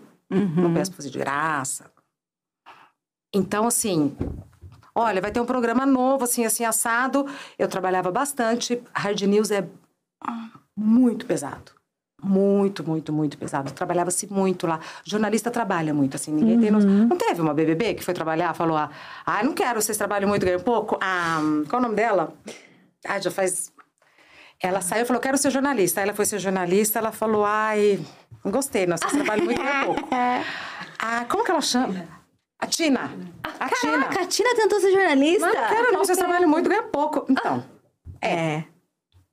Temos é. vários jornalistas aqui na dia, a gente já ouviu cada história, cada coisa, os horários malucos, umas coisas meio. Não, você não tem dia, você não tem hora. Plantão, etc. É, a notícia. A, not... a prioridade é a notícia. Uhum. Então. Família que lute. Não entre nesse jogo se você não sabe jogar. Uhum. É, é, assim que funciona. Ninguém esconde. Ninguém fala, olha, não, você não vai precisar vir, não. Você vai precisar vir sim. Se é seu Caramba. plantão, você vai estar tá aqui. Uhum. Trabalhei muitos natais, muitos, Caramba. muitas viradas, mu mas muitos, muitos. Uhum. Dia das Mães e tal. Aí então era essa possibilidade. A possibilidade de sair de um canal pequeno de notícias e ir para o SBT para fazer um programa. Eu não sabia ainda que eu ia. Não era assim. O, o programa não existia. Não estava desenhado. É, é, mas vai ser mais ou menos isso. E vamos tem aí. os casos, tem a plateia. No final você faz ali um tem que fechar, você tem que falar um tchau. Caraca, pro povo que... não ir com a ferida aberta para casa. É, pra encerrar. Ah, então tá, uhum. tá, tchau. Então você dá um. Você ouve o psicólogo e dá um tchau. Era isso, você dá um tchau. Tá bom. Aí a psicóloga falava, eu falava. Não, mas eu, eu também tenho que falar sobre esse assunto. Eu posso dar meu opinião? Eu posso falar o que eu acho? Pode. Ah, então. Nananana. Aí foi. Aí foi. Porque às vezes eu achava que. Até porque não dava. É, eram muitos casos, eram muitas situações. Às vezes. A, e se a gente voltasse hoje, daria para falar outras coisas, uhum. porque é impossível você fechar. Você não Sim. fecha uma conversa. Você, você, você, conclui ali no que você consegue naquele momento, mas continua, né? Reverberando.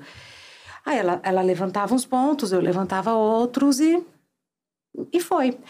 E a crítica veio sim, voltando à sua pergunta, apesar dessa volta gigantesca, a crítica veio sim, porque não existia rede social, não sei o quê, não sei o quê. Eu era uma jornalista de bancada, âncora, tal. Você vai para esse programa, com esse cenário, com esse povo. Quando eu falava com esse povo, me doía. Engraçado, me doía, porque eu me via naquelas histórias, eu falava. E eles achavam que você era um deles, né? Povo. É. Eles já estavam perdidos, né? Enfim, aí, aí foi. Foi. E foi muito, muito, muito legal. Realmente foi menos trabalho e mais dinheiro. Meta Esse era o objetivo. E, é, e devia ser muito complexo fazer o caso de família, né? Porque tinham coisas sérias, mas ao mesmo tempo tinha que ter o viés do entretenimento, porque afinal de contas era um programa de entretenimento, não era um programa só de autoajuda, não era um programa de ajuda no geral, de terapia, né? Então tinha que ter aquela coisa televisiva e ao mesmo tempo você tinha que tá, você tinha que dar a sua opinião, mas tinha que ser coerente com, com tudo ali. Então devia ser muito complexo, devia ser, assim, eu imagino que quando você diz menos trabalho, provavelmente menos horas de gravação, É mas isso mentalmente, mesmo, é um puta do isso esforço. mesmo. Uma entrega muito maior. Porque no jornal é pesado, não sei o quê, mas tem uma distância que te blinda. Lá não. Lá era um- uma coisa. Você matou a charada. Era uma coisa assim. E. e eu não sabia o que ia acontecer. Então não tinha como eu escrever o encerramento antes. Caraca. Era na hora. Tinha como escrever. Não tinha como falar, não, hoje eu vou fazer, não, hoje eu vou encerrar o programa falando assim, assim, assado, porque eu tinha os casos. O, o tema é tal, primeiro caso, nananana, segundo caso, eram cinco casos, todos os programas, nem sempre entravam cinco casos, às vezes o programa era tão intenso, muitas vezes a gente fez programa com três casos. Caramba! Aí os dois casos iam embora. Porque brigava, alguma coisa assim? Não, porque não dava tempo, era um programa de uma hora. O, o primeiro caso, o segundo caso, eram tão intensos, eh, rendiam tantas perguntas da plateia e tal, que os dois casos iam embora. Aí eles ficavam chateados, porque eles iam aparecer na televisão, como que vai embora? Aí, Caramba! aí, aí, é, e aí eu me, eu me doía por eles. Eu falava, meu Deus, falar, pô, todo mundo que aparecer na televisão vai embora se aparecer na Que televisão. dó. Como é que, como é que faz? Né? Tudo real mesmo. Tudo real. Aí, aí não, a gente faz outros te- outro tema, um tema parecido, que esses casos vêm. Aí Aham. alguém que, por exemplo, foi para ser quinto caso. Não entrou porque não deu tempo. Aí, de repente, no outro tema, voltava como primeiro caso. Porque o primeiro caso era, né? É o primeiro caso. Tinha todo um, um, Um balé. É, uma política ali. conseguir- Entretenimento. E, gente, Era de uma- verdade, né? Era uma curva dramática. Aham, que tinha que ser guiada. Então, eu não sabia como que eu podia encerrar o programa, porque eu não sabia como ia ser o programa. Uhum, era na hora. E você lembra qual foi o primeiro caso que você falou, putz, tô levando pra casa? Todos. Eita, não te- começou, começou intenso. Todos. Caraca. Eu não lembro o tema, mas o primeiro, o primeiro, aí o- a última parte do teste foi um programa que era valendo. Aham. Aí era Piloto valendo é ótimo. Faz aí. Você entendeu? É, Faz direito da primeira vez. porque vai, vai pro ar. É, mas era, foi eu e a outra menina. Aí eles, nessa, nesta prova, bem SBT, não é por provas. Nessa prova que eu fiquei e a outra menina não. É, nossa, era um programa de conflito familiar. Uhum. Era mãe e dois filhos. Hum. Ela gostava mais de um do que do outro. Oh, o filho favorito. Gente. Já, na, a ferida, né? Nossa. Da família brasileira. Caraca. Então, assim, esse foi o primeiro caso do primeiro programa. A partir daí, amiga, foi ladeira acima. Traição. é, fa- é, sogras. Ai, a, gente fez, um- a gente fez um de filhos adotados. Outro dia eu passei lá no SBT e veio um segurança conversar comigo, Luciano. Ô, Regina, aquele programa de filho adotado, eu lembro que eu fui chorar no banheiro, eu não me esqueço até hoje. Eu falei, pois Caramba. é, Luciano. As Pois coisas é. engajavam, né? É muito. Ai, se tivesse rede social hoje. Se tivesse rede Nossa, social. Os cortes daquele programa, gente. Até hoje a gente vê coisas ainda do, do, do caso de família, sabe? De corte mesmo. Porque rende muito. E aí, uma coisa que me pegou, que você falou no começo, assim que a gente começou a entrevista, é que há várias, várias crianças hoje em dia que eu encontro jovens adultos que assistiam um programa. E aí eu fiquei questionando, tipo, por que, que a gente pilhava tanto, né, em É assistir verdade. casos de família? E eu acho que era difícil você encontrar na TV esse lugar de vulnerabilidade, que é o que a gente encontra na internet hoje. Das pessoas falarem do- dos seus problemas. A gente não encontrava isso na TV. Tem uma explicação menos bonita, que é o seguinte: é, tinha a espera do Chaves, né? Total! Faz sentido! Se você é jovem ainda. Depois do caso de família veio Chaves. Então eu espero do Chaves. Análise de sociedade, geração millennial. com a sua análise. Mas essa é real. Deixa eu esperar do Chaves. Eita, que foi agora foi o fantasma, que foi o chão. Não, nossa, tá, tá se desfazendo aqui o negócio. Que tá acontecendo? É, é uma coisa viva, né? É uma coisa viva, exatamente. Halloween, gente, isso acontece. Mas pode ser também, essa explicação também faz sentido. Outra, outra explicação, assim, mais racional, que eu sou uma pisciana de Araque, né? É, a- ali, a gente trazia muitos temas que normalmente eram discutidos nas cozinhas das Aham. Você viu? Que as crianças não viam. Ela, ela, ele tá beijando do menino. Ai, horror, tá beijando do menino. Ai, meu marido, não sei o que, não sei o que. E que era um universo muito feminino. A cozinha, onde as mulheres... e não tinha outro lugar pra conversar. Não tinha celular pra você trocar uma mensagem. Da onde que você O grupo. Não tinha nada. Era na cozinha. E o caso de família trouxe esse assunto. Então, as, as mães, as avós, as tias, as madrinhas, as babás. Uhum. E junto vinham as crianças. Muita gente fala, assistia com a minha avó. Uhum. Ah, minha avó já morreu, mas ela te adorava. Ah, isso me parte o coração. Eu assistia com a minha avó. Ah lá, ela tá viva? Não, Ah lá, mas eu assistia com a minha avó. ah lá, minha avó. Então, assim, é isso. É, Eu lembro de assistir sozinha, então provavelmente tava esperando Chaves. Espera do Chaves. Espera do Chaves. Que É maravilha, que maravilha. E eu fico pensando também que desde é, você teve uma formação jornalística, né? Você teve as primeiras experiências fazendo hard news, né? Acho mais chique falar do que chique, né? Que é a notícia dura lá, o fato, Ai. ao vivo, o caos. De repente você entra pro entretenimento num lugar bem complexo que é o da sensibilidade humana. Você é obrigada, né, para tudo bem um pouco mais velha, não adolescente, né, já com mais de 30, eu acho. Mais de 30. Você tem que lidar com situações que às vezes é isso, você não, não necessariamente viveu. Porque estava trabalhando, porque viveu a vida talvez mais longe da família, pelo menos a família nuclear inicial. De onde veio a sabedoria? De onde você acha que veio a sabedoria para dar conta daquele contexto de tantas histórias? Você- o que, que você gostava de ler? O que, que você se interessava? Tem alguma explicação ou é algo que é intrínseco? Eu acho que foram du- é, duas vertentes, assim. É, assim que eu comecei a ganhar dinheiro, eu investi em terapia. Uhum. Importantíssimo. Entendeu? Assim, Que era, foda isso. era, era investimento, Uhum. porque... Era bem mais caro, né? E, eu, eu não tinha orçamento para isso. Uhum. Entendeu? Eu fui conversar com a terapeuta, falei, eu não tenho dinheiro para pagar. É, fiz terapia durante 20 anos, assim, eu consegui depois de um tempo chegar no valor que ela cobrava. Mas eu comecei pagando valor simbólico. Aham. Então, assim, de novo, eu digo, Deus abençoe, eu tenho sorte, porque eu encontrei uma profissional que entendeu que ali tinha um- uma coisa. E o nível de importância que isso pra ti também, né? Que bacana. E também é, é, entender que para ela, como eu disse que para mim trabalho é a nossa força de, a, a nossa força de trabalho é o que a gente tem de troca, eu, eu entenderia se ela falasse, eu não posso te atender pelo que você pode pagar. Procura outra pessoa. Vai- Cheguei a fazer algumas sessões na, na psicologia da USP, na psiquiatria da USP, fiz algumas sessões e tal. Mas aí fiz, fiz com essa. Nossa, que assim, foi. Isso foi Fundamental. Fundamental. Junto com tudo isso, sempre gostei muito de ler e a leitura ensina. Uhum. A leitura ensina, a gente aprende, a gente, enfim, né? E sempre gostei de clássicos. Então, assim, Dostoiévski, sempre, sempre gostei de clássicos, livros, assim. É, e ah, quando eu fui para Paris, eu fui no lugar onde Vitor Hugo escreveu é, Os Miseráveis. Nossa, sentei e chorei. É gratuito. Você dá gratuito, não escreva nenhum dia ele escreveu. Então, eu sentei e chorei, porque esse livro, assim, fez muita diferença na minha formação de caráter. É, isso. E uma outra questão, quando você vem de baixo, quando você trilha degrau por degrau, eu acho que é natural você sentir empatia pelo outro. Porque a hora que ele fala, você sabe. Não é uma coisa que você precisa buscar. A hora que a pessoa fala, bateu aqui, falou aqui, bateu aqui. Você já tem a ferramenta, né? Eu sei como. E a hora que você fala, eu sei como é de verdade. Eu sei como é, eu sei o que você está sentindo. Uhum. Eu sei, assim, assim. E pronto. Fechou a conexão. Fechou a conexão, tá feito. Numa entrevista, fechou a conexão, Sim. vai. Vai.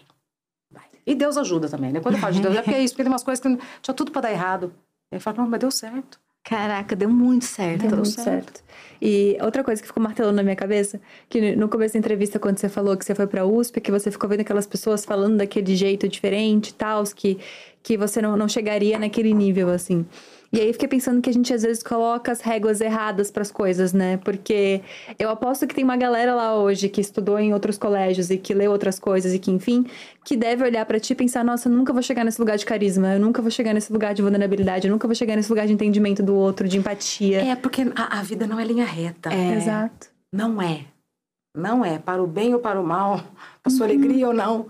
Não é uma linha reta. Chega uma hora que acontece alguma coisa, acontece, Uhum. Não, é, não é, não é uma linha reta. Uhum. E uma impressão que eu tenho, te ouvindo também, entendendo, é isso. Você quer desfrutar do que você está trabalhando há muitos anos, você quer encontrar novas coisas porque precisa. Parece que tem também uma negação do conforto. Sempre que está confortável demais, você vai procurar outras coisas para fazer. E talvez seja isso que te torne tão atual ao longo de todos Múltipla, esses né? anos. Múltipla, extremamente relevante. Uma, uma, dose de masoquismo, né, Nata? Pensa bem, acha? eu podia, estar quieta lá, sossegada, fazendo é. o que eu sempre fui. Não dou conta. Quando você sai do, do caso de família, ele estava em um auge. Mas não dou, é isso mesmo, assim, eu não dou conta, assim, ai, me acomodei, ai, fica sem graça, fica chato, fica previsível tá confortável, eu já sei, eu vou fazer de novo. Hum. Eu já fiz uma vez, eu já aprendi, demorei para aprender, aprendi, fiz uma, duas, três, quatro. Na décima vez eu falo, ai, hum. isso não é vida. É outra coisa. Se não tem tensão, uhum. é. não pulsa. E se é não verdade. pulsa, é a morte em vida. Ai, que lindo isso. Não, mas vai, é dor de cabeça, né? Não podia ficar quietinha ali, né? vai, vai, tá tudo bem, ela faz o OnlyFans. Entendeu? Um passo a mais. Um, literalmente, um passo um a mais. Tem que ter um pezinho no OnlyFans, então. Entendeu? Tem que ter uma solinha lá. Eu amei, gente. E como é que foi para essa, essa transição mesmo? Porque por mais que tenha essa coisa do improviso na TV e tudo mais, era TV. Não era ainda. Opa! Tinha aquela. Opa não sei nem se é segurança a palavra, talvez, mas tinha a instituição TV, uhum. que já dá, que é uma outra coisa. Aí você vai pra internet. Aposto que deve ter sido o mesmo julgamento da galera que quando saiu do jornalismo foi pro entretenimento, que é o tipo, ah, agora saiu do entretenimento vai pra internet. É sempre um olhar depreciativo. Né? Aham. Né? Ah, agora tá na internet. Não, e você foi para canal. Você foi pra internet quando nem era legal. Quando não era cool. Boa, não. não era Você cool. sempre fez as coisas antes de virarem um hype. É. Visionária. Trendsetter. Trendsetter. Aham. Olha, na Trendsetter. é isso aí, não era. Não era. E fazia na minha casa. Hum, no sofá da sua gostoso, casa. gostoso, era uma delícia. Cacheada. Depois de anos escovada na TV, cacheada. Caramba, tinha isso também. Lembra? É, liberdade em todos Lembra, os sentidos. Né? belíssima. Né? Liberdade em todos os sentidos. Mas então, é, de novo, me senti uma principiante. Hum. Falei, ai meu Deus do céu, mas essa câmera. Eu lembro que no começo eu gravava com três câmeras. Tinha uma equipe que ia, uma câmera aqui, outra. Porque era o jeito que eu sabia trabalhar. Uhum. Aí eu falei, não, vamos fazer igual tá todo mundo fazendo. Mas é que na época, então, tinha. tinha era, era bem segmentadinho, eu gostava de ver tudo mas eu não conseguia achar uma referência, sabe, para me nortear. Então uhum. foi muito assim, muito assim no escuro. A Ceci que trabalhava comigo muito inteligente, muito inteligente, muito esperta. O nome Prazer Eu Sou foi dela. Inclusive a Renata Ceribelli está com um podcast agora que se chama Prazer, vírgula, Renata. O meu era Prazer, vírgula, Eu Sou, que a pessoa uhum, se apresentava. Uhum. Eu falei, Ceci, olha como você foi esperta. Olha como você sacou lá atrás, né? E era muito bacana, porque mostrava a pessoa assim, preto e branco, aí a pessoa falava, prazer, eu sou, aí tinha. É que a Nathalie não fez o prazer, eu sou, ela fez mais assim. Prazer, eu sou Linda Quebrada. Prazer, eu sou Fabiana Cosa. Prazer, eu sou. Sabe, as pessoas. Hum, era muito legal, era muito, muito, muito legal. E ficou um conteúdo ali atemporal, né? Sim, ah, na época eu já sentia que, que tinha que ser atemporal no YouTube, porque ia ficar lá para sempre. Né? Então, assim. Caraca, na intuição. Uns, uns insights que a gente demorou muito a ter. E trabalhando com isso, amiga. E trabalhando com isso. Vai ficar pra sempre. Então, eu lembro que eu entrevistei o Tião. O Tião era um ex-morador de rua. A ex-morador de rua. O Tião deve ter entrevistado em 2010, final de 2016, 2017. Acabou a entrevista, ele falou para mim. Acabou, ele, ali no sofá de casa. Acabou. ele falou: Nossa, fazia tanto tempo que eu não entrava numa casa. Caramba. No final da entrevista que eu me toquei, ele é ex-morador de rua, não tinha casa, ele estava morando num abrigo. Meu Deus. Eu falei, não, Tião, você quer conhecer a casa? Você quer? Ele falou, não, eu só tô achando legal. Meu Deus. Porque todo mundo conhece a gente, o pessoal gosta da gente e tal, mas ninguém leva a gente pra dentro de casa. É. Ninguém. Você me trouxe pra dentro da sua casa. Eu falei, pô, Tião, que presente que você me deu? Venha mais vezes. Venha mais vezes, quer tomar um café? Você quer... Não. Ele ficou lá. Uma, cara, uma Caramba. casa. Ele ficou olhando uma casa. Uma casa com cozinha, quarto, banheiro, sala, cachorro andando. Uma casa. Então, que presentão. Que máximo isso. Tá lá É. a entrevista. E de uma forma assim, acho que, claro, talvez menos impactante do que essa, a gente se sente muito próximo de você quando vê teus vídeos na sala. Sabe? É a sua sala. Não é a mesma sala daquela época, é? Eu já reformei umas sete vezes. Ah, mas é a mesma. Uma. Ai, vou precisar de uns Adoro uma conselhos. obra. Adoro uma reforma. Eu- e eu reformo morando. Que delícia, uma coisa mais radical. Raiz. Raiz. Morando. Radical Morando. mesmo. Pra que conforto, né? Não é. Cresceu na vida Você tá saindo da vendo? zona de conforto. Quando tá tudo bem, vamos quebrar esse piso? Pá, pá, pá. Caraca! Eu acho que a gente tinha separado também, aproveitando esse conselho de obra, que eu pedi várias, várias, vários conselhos que a gente queria pedir, né? Bora. E o primeiro é meu. Eu queria começar, acho que eu e a Gabi temos esse direito, né? Temos de pedir direito. já que estamos aqui. O primeiro, o primeiro pedido de conselho que eu tenho pra Não você. é conselho, eu falo o que eu acho, tá? Não. Que Você acha? pode falar, ah, Regina, nada a ver isso. Pra gente, já, vontade. pra gente já é uma terapia. É. Tá É assim, isso. como uma pessoa que entende realmente de obra, eu tô passando aí por uns maus bocados, né? Como é que se lida com, com elegância e leveza com obras? Um- um- uma dica. Nunca briguei com o pedreiro, nem com o arquiteto, nem nada. Porque obra foi feito pra dar errado. Aham. Oh, meu Deus. Pra custar mais. Já, já começa com a expectativa aqui embaixo.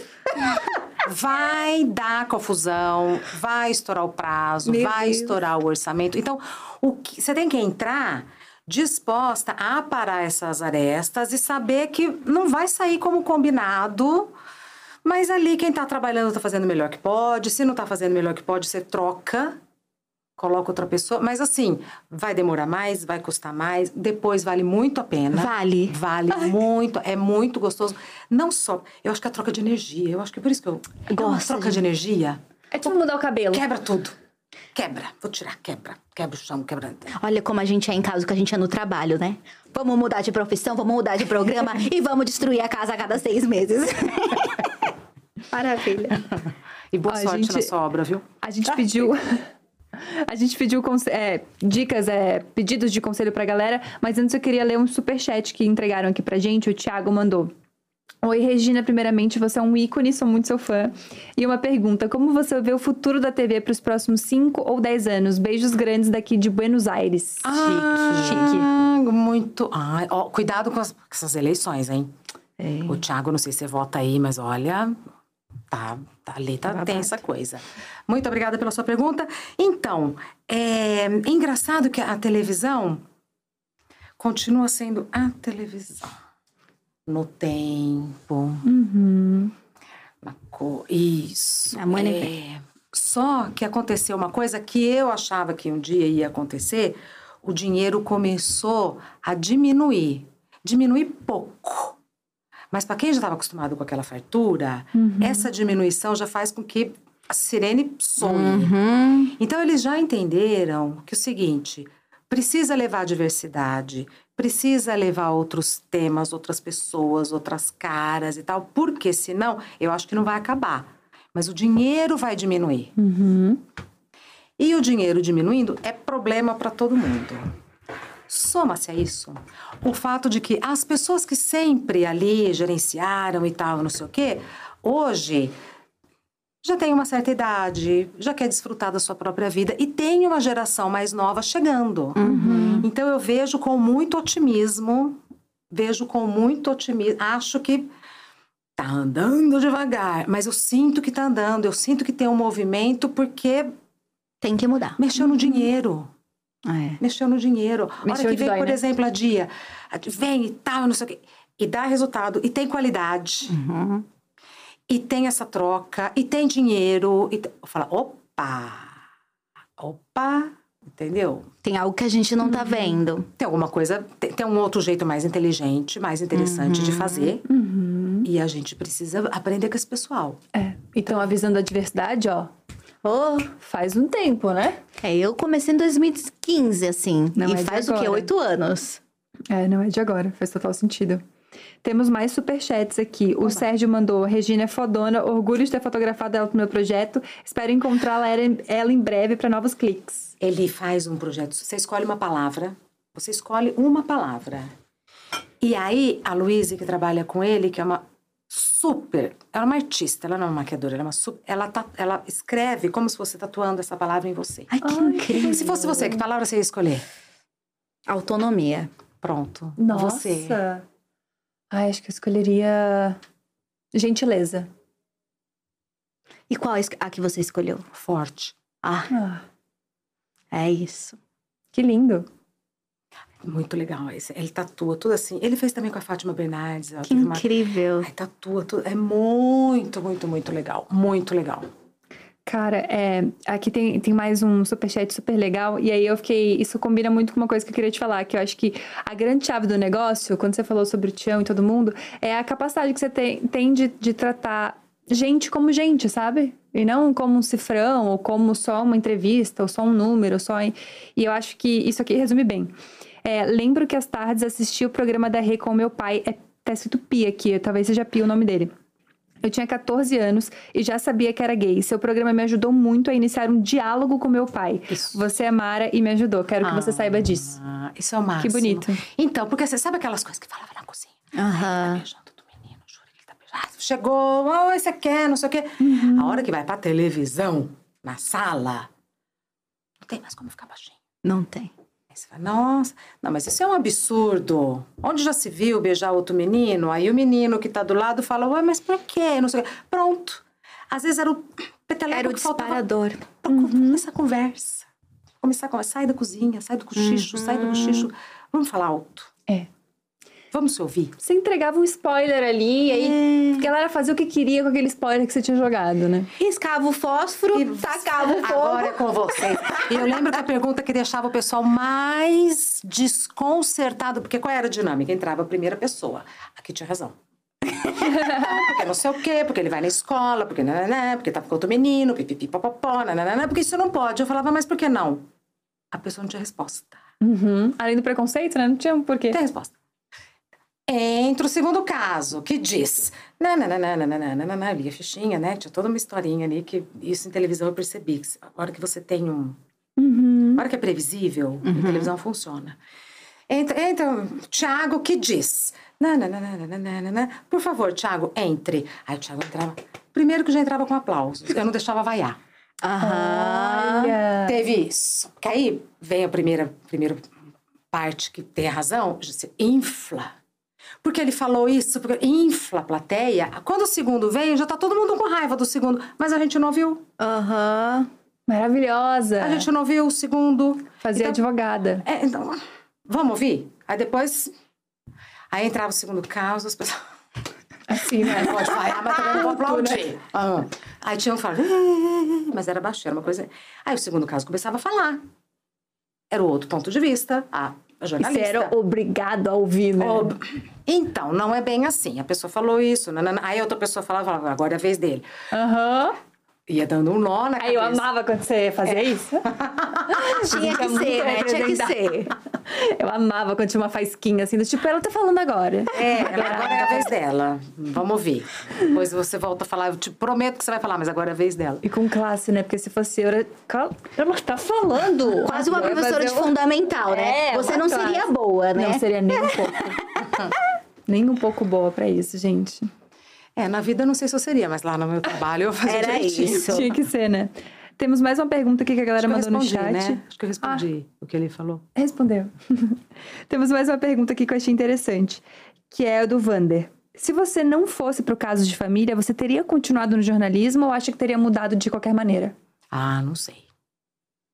Ai, não sei. Mas você sentia essa vontade pro entretenimento de qualquer jeito? Não. Não, tava Olha. ótimo ali. Na verdade, se me oferecessem, ao invés do Band News, apresentar, sei lá, o Jornal da Band ou Band SP e tal, eu, eu iria. O que eu queria era trabalhar menos e ganhar mais. era só isso. Só isso, é. Aí veio o caso de família, eu fui. Mas não era assim, quero sair. Uhum. Não, não era isso. Não, não era sobre o ego de estar lá, né? Caraca, era querer pagar a conta bem. É, viver melhor. Uhum. Não é pecado você querer viver Não melhor. é. Não, justíssimo. E olha como isso te leva longe, às Às vezes, custas né? do seu trabalho. É. né? Você não tá passando por cima de ninguém. Fazendo você nada não errado. tá. É, eu quero trabalhar mais, ou eu quero trabalhar menos, ou eu quero, enfim, mas é, é o meu trabalho que vai me levar. Então, eu quero ir. Incrível. Sensacional. Agora a gente tem várias perguntas que a gente abriu uma caixinha, né? ver. De conselhos. De conselhos. A galera manda realmente umas coisas, eu achei que era meme, assim, que tipo assim, a galera. Não, é possível. Mas realmente, a galera manda umas coisas que tu fica, meu Deus, que coisa. Que coisa louca. O que- Ah, Arthur é. tá falando de um caso Rec- específico. é, recentemente você respondeu uma pergunta sobre o padre que pegava o homem casado, né? Que causou um burburinho na internet. Em Joinville. É esse? Não, e a pessoa ainda deu localidade desse tamanho, Joinville. É ele, gente. Que faz uma dessa? A Arquidiocese de Joinville não deve estar feliz comigo. Não deve estar feliz. Mas o que, que eu- o que que eu posso fazer? O moço falou, sou casado e saio com o padre de Joinville. eu vou censurar? Tu só leu, Regina. Não vou censurar. Teu momento. E tem esse. E é desse nível pra baixo que o povo manda, né? Tem umas São- coisas que tu fala, nossa, isso aqui não é possível. Tem. Aí eu vou dar, dar uma stalkeada, falo, não é possível sim. Aqui, aqui a foto. Mentira, você vai dar uma stalkeada. Tem um espírito de fofoqueira pra além do de conselheira. Entendeu? Não, porque eu também não quero. É, Jogar mentira. é Faz sentido, faz sentido. entendeu? É, é uma coisa minha comigo mesma. Ninguém vai saber se é verdade ou mentira, mas eu sei. E eu, sabendo ou não, faz diferença. Não, mas Não é, quero? é excepcional o nível de confiança Isso. que as pessoas têm em você. Isso, um nível de confiança. Porque são uns rolês meio sérios, né? E as pessoas estão, tipo, dando sérios. o, o arroba na tua mão ali, né? Não, se o Instagram da Regina for hackeado, Cai pra uma galera. cai pra todo mundo. Vamos proteger essa conta, verificação em três etapas, porque os segredos das famílias brasileiras estão nessas DMs. E dá pra voltar, tá? Se É você ver- pega, você vai lá no Nos histórico. arquivados dá. Eita, que você vê tudo. Meu Deus. Nathalie, você deu Não tô dando ideia, gente. Pelo não tô amor dando de Deus, ideia. pelo Que que é amor de Deus. Quase chegando a um milhão, né? Vamos fazer chegar em um milhão. Isso É, mesmo. exatamente. Amiga, leia um conselho aí pra gente já. Que a pessoa pediu. Nossa, Não é. vamos dar nome pela, vamos manter o É anonimato. difícil escolher, né? É muito É difícil. difícil escolher. E a, a- Na a hora que primeira. você vai rolando assim, Eu vou, eu vou. eu- já vamos ser direto, eu vou ler a primeira que eu, que eu bati o olho. olho, entendeu? costuma ser a melhor. Lésbica apaixonada por Regina Volpato. O que fazer? Gosta de mulher? Não. pra namorar, não. Pra todo o resto, sim. O que eu te digo é uma pena. Uma Porque ia ser pena. maravilhoso gostar de mulher. Ai, Ia ser tão bom. Ia ser, eu acho. apaixonada, mas infelizmente não vai rolar, né? Desculpa. Gente, eu tô muito em choque. Porque, tipo assim. as Também foi o tão- primeiro que você bateu o olho? Vai, manda. As pessoas estão fazendo umas coisas. É, casada há 40 anos, marido não funciona mais há 8 anos, arrumei ficante. Tô errada, adoro sexo.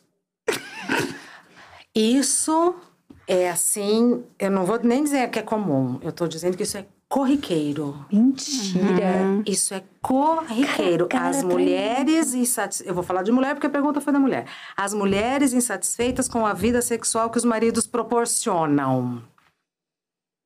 Não é à toa que a Renata Ceribelli está fazendo um podcast sobre prazer. No Fantástico. No Fantástico, domingo, mãe e filha tem uma loja de. É, ela, é uma sex shop, mas elas estavam mostrando vibradores e não sei o quê. Porque é o seguinte. Acabou a palhaçada da gente dar prazer e não receber. Uhum. Casada há 40 anos, casada há 50 anos, casada há 5 anos. Acabou, a gente também quer. Exatamente. Aí o marido não colabora. Aí, aí que eu acho que, que é uma armadilha conosco, porque a hora que você decide ter um ficante, muitas coisas estão em xeque. Além, ainda mais quando você é casada por tanto tempo. Isso não dá para falar na caixinha porque eu me proponho a responder em um minuto. Uhum. Mas fazendo aqui uma reflexão, a hora que você está insatisfeita com o seu marido e você decide ter um amante, um ficante, um peguete, sei lá, um PA, qualquer coisa, provavelmente você está se traindo em muitas questões que para você eram questões caras, importantes e inegociáveis. Não tenho marido para trair, não quero ter amante, eu não quero. Por outro lado, também não quero ser a outra. Mas o seguinte, aqui tá muito ruim. Uhum. E aí, como é que faz para acabar esse casamento? Então, assim, de novo, eu acho que nós mulheres estamos vivendo uma encruzilhada porque a gente quer ter prazer, a gente precisa. Ela fala desesperada por sexo, amo sexo. Gosto de sexo. Gosta, e, dá- e gosta, que bom. Tem todo o direito de gostar. Aí o marido vai saber também, não sei se é o seu caso, mas às vezes o marido não faz sexo com a esposa. Aham. Faz sexo com várias outras, mas Nossa. com a esposa não faz. Olha que crueldade. Porque relacionamento é uma coisa, assim, às vezes, muito curiosa, né? Então, assim, faz sexo com todo mundo, com a esposa não faz, deixa ela nessa secura. A mulher se vê encurralada. Então, é um, uma coisa, uma- uma- um assunto que, que ela tem que pensar, resolver e achar uma alternativa. Então, você achou a sua alternativa. Ponto final. Pode dar confusão? Pode.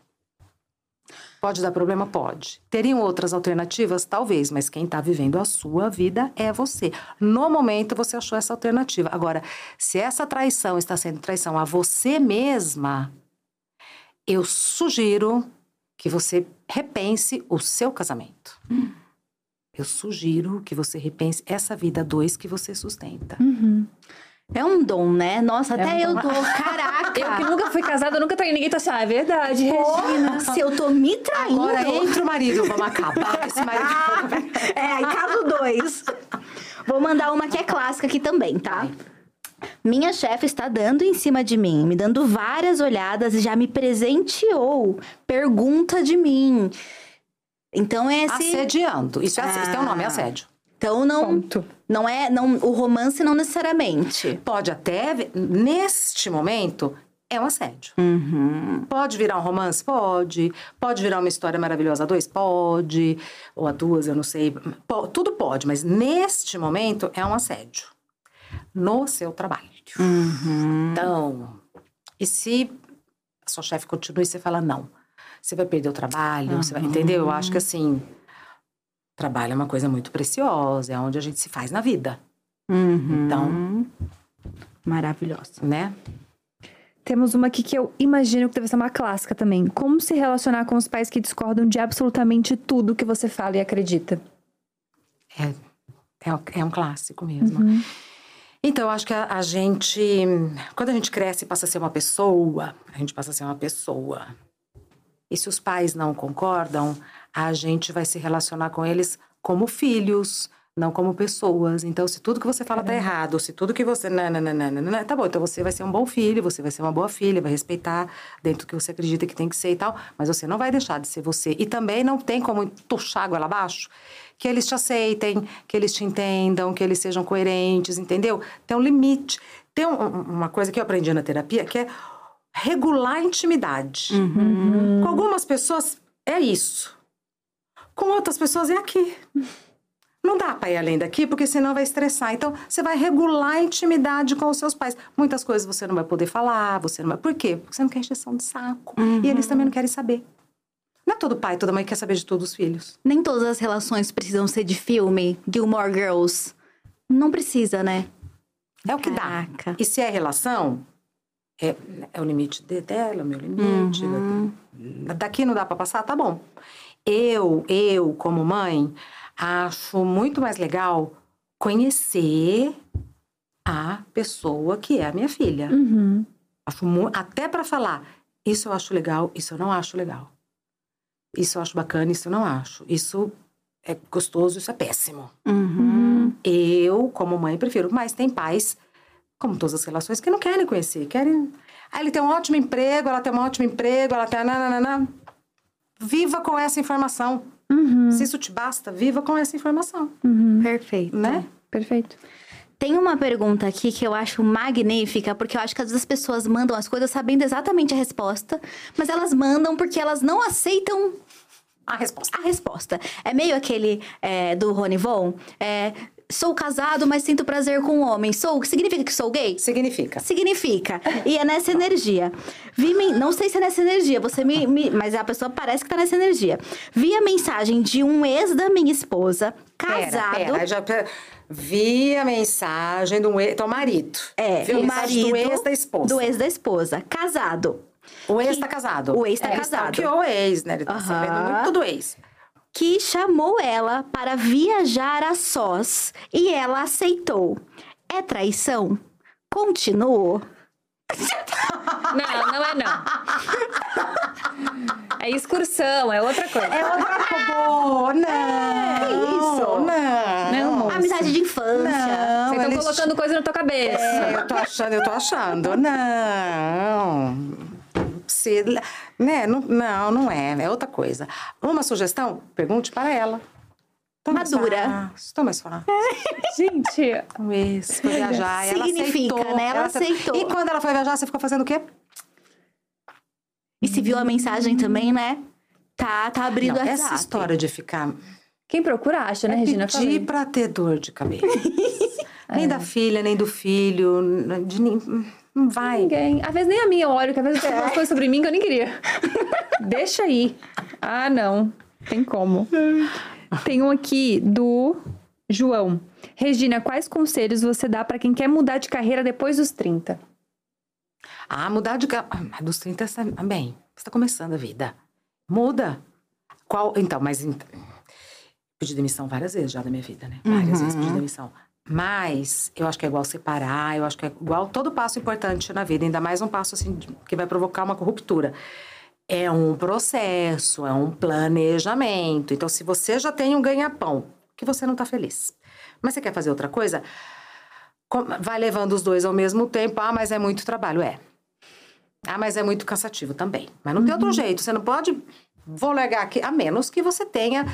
Mesmo que você tenha é, financeiramente esse respaldo, não é legal. É legal você fazer o processo, a transição bonitinha.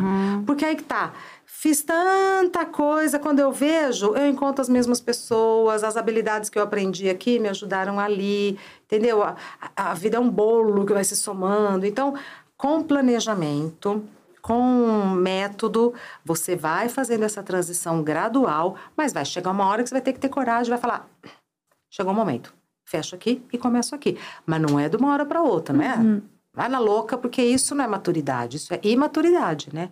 E aí, para depois você conseguir retomar a sua vida profissional, pode ser, pode ser muito difícil. 30 anos é uma fase muito difícil, eu acho. É mesmo? Acho muito difícil Isso, essa fase. beirando aqui, hein? Acho muito difícil. Pelo menos na minha geração, aos 30 anos, a gente já idealizava muitas coisas. Uhum. A gente já idealizava uma segurança emocional, uma segurança familiar, uma segurança profissional, que não vem. É depois disso. É, e agora tá A pior. gente se, co a gente se cobra. Ai, agora tá pior. A galera tá saindo de casa com 28 anos, 30 anos, parando, vivendo, né? Porque é isso, economia muda, perspectivas de futuro, uma pandemia global. Pois é. E por a outro gente lado, você tem essas pessoas que ficam milionárias com 22 anos, então é inevitável você se comparar. Aham. Entendeu? É muito difícil. Cada um tem um tempo, entendeu? Mas aos 30, eu acho que essa pressão vem muito forte. Muito forte. É, mas é que também eu, eu lembro do- dos meus tios, da minha mãe, dos meus avós, que com 30 anos era uma vida completamente diferente da minha, assim. Não, só no sentido de trabalho, de tudo, porque eu trabalho com internet, mas também no sentido de que a minha mãe já tinha os dois filhos com a É. idade. Já era uma outra, e hoje em dia eu penso, gente, se eu- a coitada da criança. Eu sou uma menina. É, Eu sou uma menina Gravidez 30 anos, na adolescência. gravidez na adolescência. Comigo é tipo, imagina, gravidez na adolescência. Mas eu acho que fica um resquício dessa referência de aos 30. É. Tá formado. Uhum, total. Não, não tá. Longe disso. Não Exatamente. tá longe disso. Olha, aqui tem uma que eu acho que é muito legal porque são os problemas da atualidade, né? Eu acho que é isso. A gente vai evoluindo, as redes sociais também e os problemas vão com ela. E aí a gente tem essa que é clássica. Ele disse que não sente nada por mim, mas vê todos os meus stories. E aí? Significa ver os stories, acompanhar nas redes que tem romance ou é delírio? Significa nada. E se tá te incomodando, bloqueia ele. Ah, mandou, mandou, direta. Não Gosto significa nada. Significa controle, significa curiosidade, significa querer ter informação suas, eu não sei pra quê. Mas assim, Mas quem quer deixa claro também, né? Pra essa pessoa que, Que segue preguiça. nos E se ele quiser alguma coisa, que, que preguiça ficar só olhando, olhando, olhando, é, olhando, não toma atitude? Ai, gente, isso é uma parada assim, ó. Eu não, eu não sou solteira, mas quando eu era, é uma parada que me irritava muito. Ficar te vigiando. Não, e ficava só vendo os stories, tipo, manda um foguinho. Tipo, parceiro, você tá com uma preguiça de elogiar. não vai um não foguinho. nada. Aí você manda um chuá. Não, e eu casada há anos, né? Descobri que fogo tem um, um sentido. E eu achava que era um negócio, ai, foguinho, quente. E é tipo chama. Isso. Chama na DM, Eu chama. descobri o raio. Eu mandava raio pra tanta Peraí, gente. raio o quê? Raio é. Raio? Que isso? Não é? O que, que é Me raio? falaram, amigo. Que falou que isso? mandar raio é porque você tá, assim, muito afim. Eu mandei raio pra tanta gente. Que isso? é a Regina o dia inteiro. Raio, fogo, chama. Agora, seu Regina. Tá solteira, tá Raio. solteira. Mandava raio, mandava raio. Só se mentiram pra mim, mas eu parei de mandar Sei que raio. berinjela, berinjela é, a- berinjela, mas a berinjela é tá- clássica. é Aquela clássica. carinha de, sabe, Ah. vermelha de calor. Você usa, hein? É o quê? Amiga, Que que é isso? é tipo sedenta. Para, meu. Sedenta. Eu uso story de ironia. Ah, ela mandando no grupo de trabalho. Direto! Que isso? Desculpa, gente. Todo respeito. que isso, meu. Ó, Desculpa. corta pro Switcher, que eles estão aí, gente. A Gabi não tava sedenta. perdoe, eu não sabia que ela era pede isso. perdão. Não tô sedenta por você. Ad- Admiro, adoro tudo, mas... Ela não tava querendo. sou monogâmica. Não é assédio no trabalho, hein, Perdão. gente? que, Que tem loucura. dessas. Tem. São outros códigos atualmente. São Os outros códigos. códigos. Não tem a menor condição. É, é a vida da, da- das pessoas solteiras no geral, assim, hoje em dia com a internet, ela, ela é muito Insalubre. confusa. Insalubre. E Muito dos insalubre. casados? Pior. A moça que mandou. É o moço que verdade. mandou. É verdade. Perdemos a verdade. paz. Perdemos a paz. Solteiros e Antes- casados. Antes esse negócio pra trair, enganar, era, tinha É. mais um processo, né? Era mais analógico, complexo. Mas aí os nossos termos de traição também mudaram, né? Porque hoje em dia, se a pessoa vai lá e tá só conversando pela DM, pra uma galera já é traição. Manda foguinho, às vezes. é Manda foguinho. foguinho, é Nossa, traição. o Jonas, quando eu descobri que era, o que era foguinho, e ele ficava mandando foguinho na foto dos outros. Ah lá. Falei, você não pode mandar foguinho na foto dos outros. Ai, Jonas, cheguei perguntando de você. Um Oi. beijo, meu amor, um beijo. Ele tá lindo, né? Ai, ele tá maravilhoso mandando foguinho na foto dos outros. Você ouviu? O que que falaram? A galera do Switch é, é estranho, porque tem, tem coração e tem foguinho. Por que, que, por que, que o Jonas tá mandando foguinho? Exato, ele Não, mas ficava... ele parou. Ele parou Então ele depois de parou. eu insistir muito, né? Dependendo muito, Jonas. Eu falei, Jonas, você não pode ficar mandando chama pros outros. É chama na DM, cara. Você é um homem casado, monogâmico, entendeu? Família tradicional aqui. Aquelas... Eu amo. A gente Jonas tem que entendendo nada em casa assim, ó. Mas, amor, para de, para de expor a gente. Maravilhosa. Mas, cara, é... Eu tava... Esses dias eu saí com umas amigas minhas. Tem uma delas que é, que é solteira. E ela falou que esses dias ela saiu de um, de um date. E o cara mandou um formulário pra ela no Drive. E ela me mostrou o formulário. Ah, Ela me mostrou o formulário.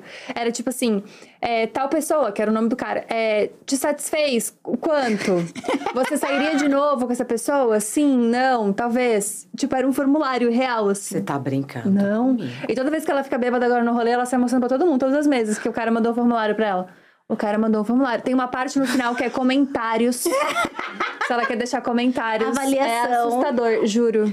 Quando- Essa minha amiga tem as melhores histórias, mas dessa vez eu pensei, cara, você Qual vai a chance de você indicar esse date pra alguém, sabe? Tem um bagulho que é muito parecido com isso, que é tipo, quais as chances de você sair comigo novamente? Não, o que eu posso não, melhorar? não, Aham. não. Pontos Acabou. positivos do, do encontro. Ah, mas fofinho. gente. É, é Feedback. foda.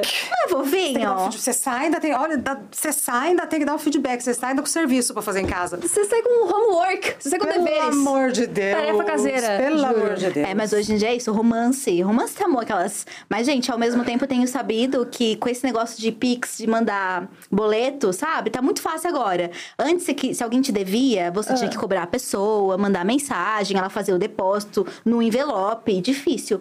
Hoje em dia você.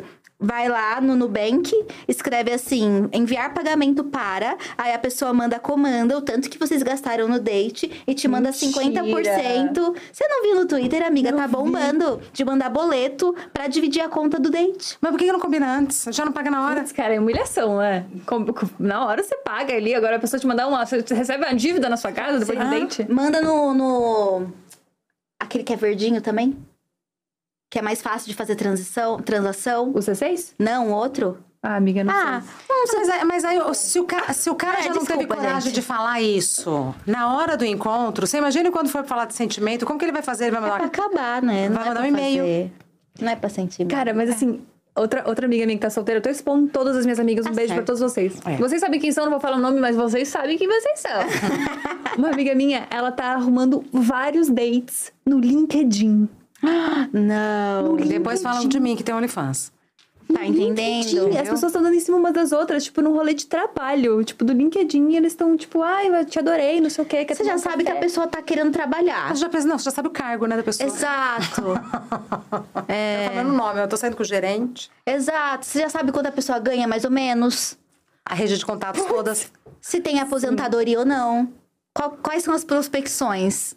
Mas é muita vontade de se relacionar, né? Falando nossa, sério Tá agora. difícil. Mas existe É também. muita vontade de... A internet tá falando muito sobre isso, né? Sobre relacionamento, sobre como se relacionar, o que fazer, não sei o quê. Eu sinto que existe uma onda, assim, das pessoas meio desesperadas, sabe? De não saber mais se relacionar mesmo, assim, de precisar de um norte, sabe? É, então, aí as pessoas perguntam assim pra mim, ai, é difícil ser sozinha? Eu falo, não, é difícil se relacionar. Ser sozinha é super fácil. Coisa mais fácil do mundo. Difícil é essa... Sabe, esse jogo que é... Eu acho muito difícil. E você tá solteira, né? Gra- Como é que tá? Tá na pista? Como é que tá Graças sendo? Graças a Deus. Tá Em aberta? alguns momentos eu fui casada, em alguns momentos eu tive relacionamento, mas é- relacionamento demanda uma energia, né? duas mulheres casadas, demanda uma energia, demanda um empenho, uma criatividade, uma série de renúncias. Uhum. Uma série de né? renúncias. É isso, o relacionamento é esse- jogo esse- constante. Preguiça. Mas deve chegar uma galera, né? Pois é. Aqui mesmo, Você tá entendendo? E é aqui, eu tava vendo esses dias também, esses dias não tem pão, um corte de um cara dando tão em cima de você. Você lembra disso? O Daniel. Meu Deus, aquela é a cantada mais Daniel. incrível do mundo. Ai, eu não sei nem o que falar. Você sabe, porque você sabe a mulher que você é. é magnífico! Chegou junto! E ele chegou do nada. Ele chegou, sentou e começou a falar. E eu e foi me dando calor. E eu falava, ai, Daniel. Vendo? Eu tava preparada pra tudo. Menos, Menos pra, pra isso. isso. Me desconcertou, Daniel. Chamei o filho dentro, o filho do Daniel. Ele falou, então. E continuou. Ele, o olho brilhava, ele, ele quase Nunca mais chorando. o Daniel, a produção sumiu com o Daniel. Você Nunca tá mais viu o? Daniel.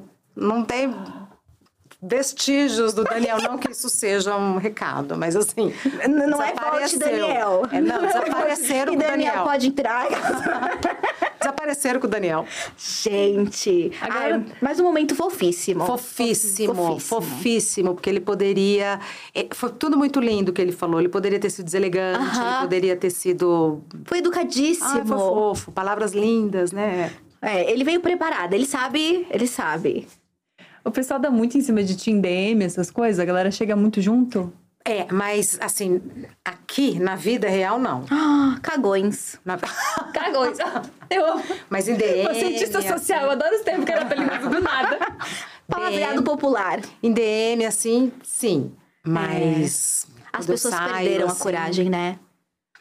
Eu não sei, eu acho também que tem uma coisa de códigos, né? Quando você não tá Hum. afim, eu acho que você acaba sinalizando. Da mesma maneira, quando você tá afim, parece. Você, ah, fala, ah, é só as trolhas, só... você tá tão afim que não tem filtro. É verdade. Então, eu acho que tem alguns códigos aí que a gente usa sem se dar conta. Aham. Mas E você vo- tá zero afim mesmo? Ah, Desculpa. É. Zero Não, eu afim. também tô super, super curiosa também. Zero Mas tá zero afim. afim. de isso, relacionamento, exatamente? assim, zero afim. Não é de hoje, não. Ah, mas tá bem, com 55 anos, a menopausa e tal. Não, já faz tempo. Uhum. Já faz tempo mesmo, assim. Porque é isso, é, é muito investimento. É muito investimento, sabe assim? E, e- e- e- aí tem que ser uma pessoa muito legal que justifique esse investimento. Aí foi o problema, sabe? E você prefere investir em coisas como viagens, Amo. como reformas. sozinha, reforma. É magnífico isso, é maravilhoso.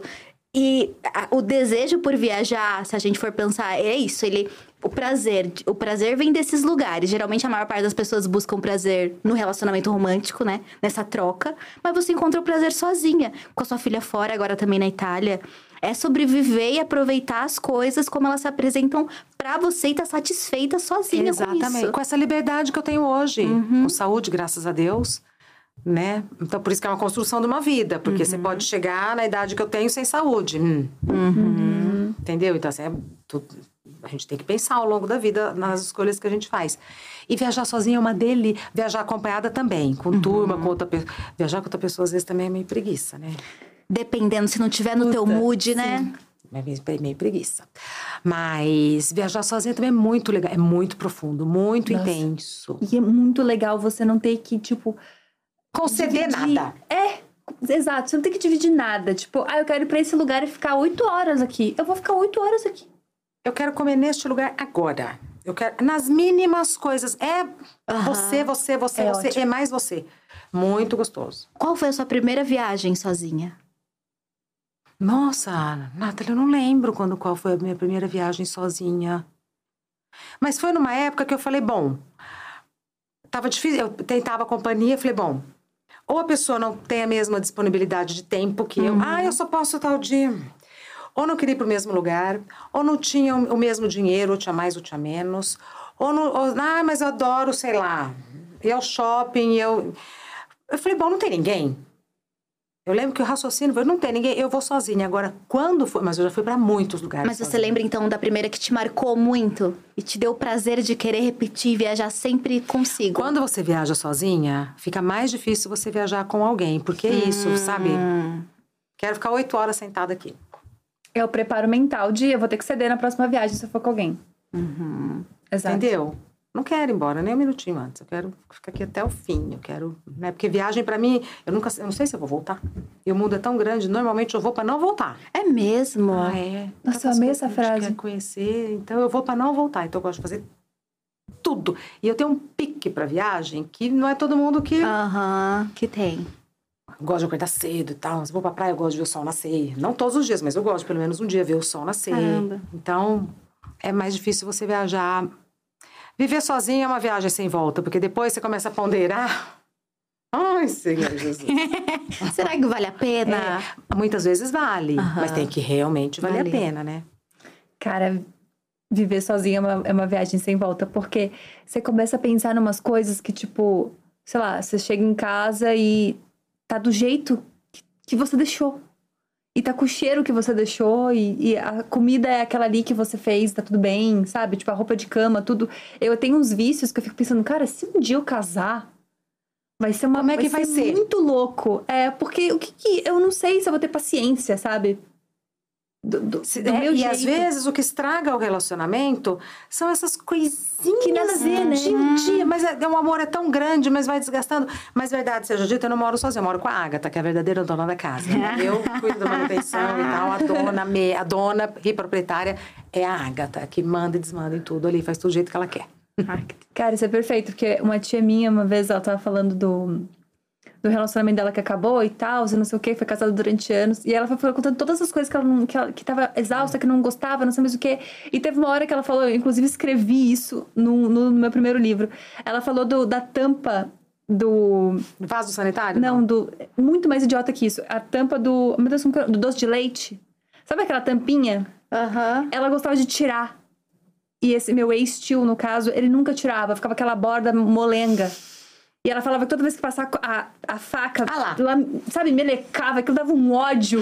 e eu, meu Deus, olha que loucura. É um negócio que é desse tamanho, que você não vai se irritar um dia.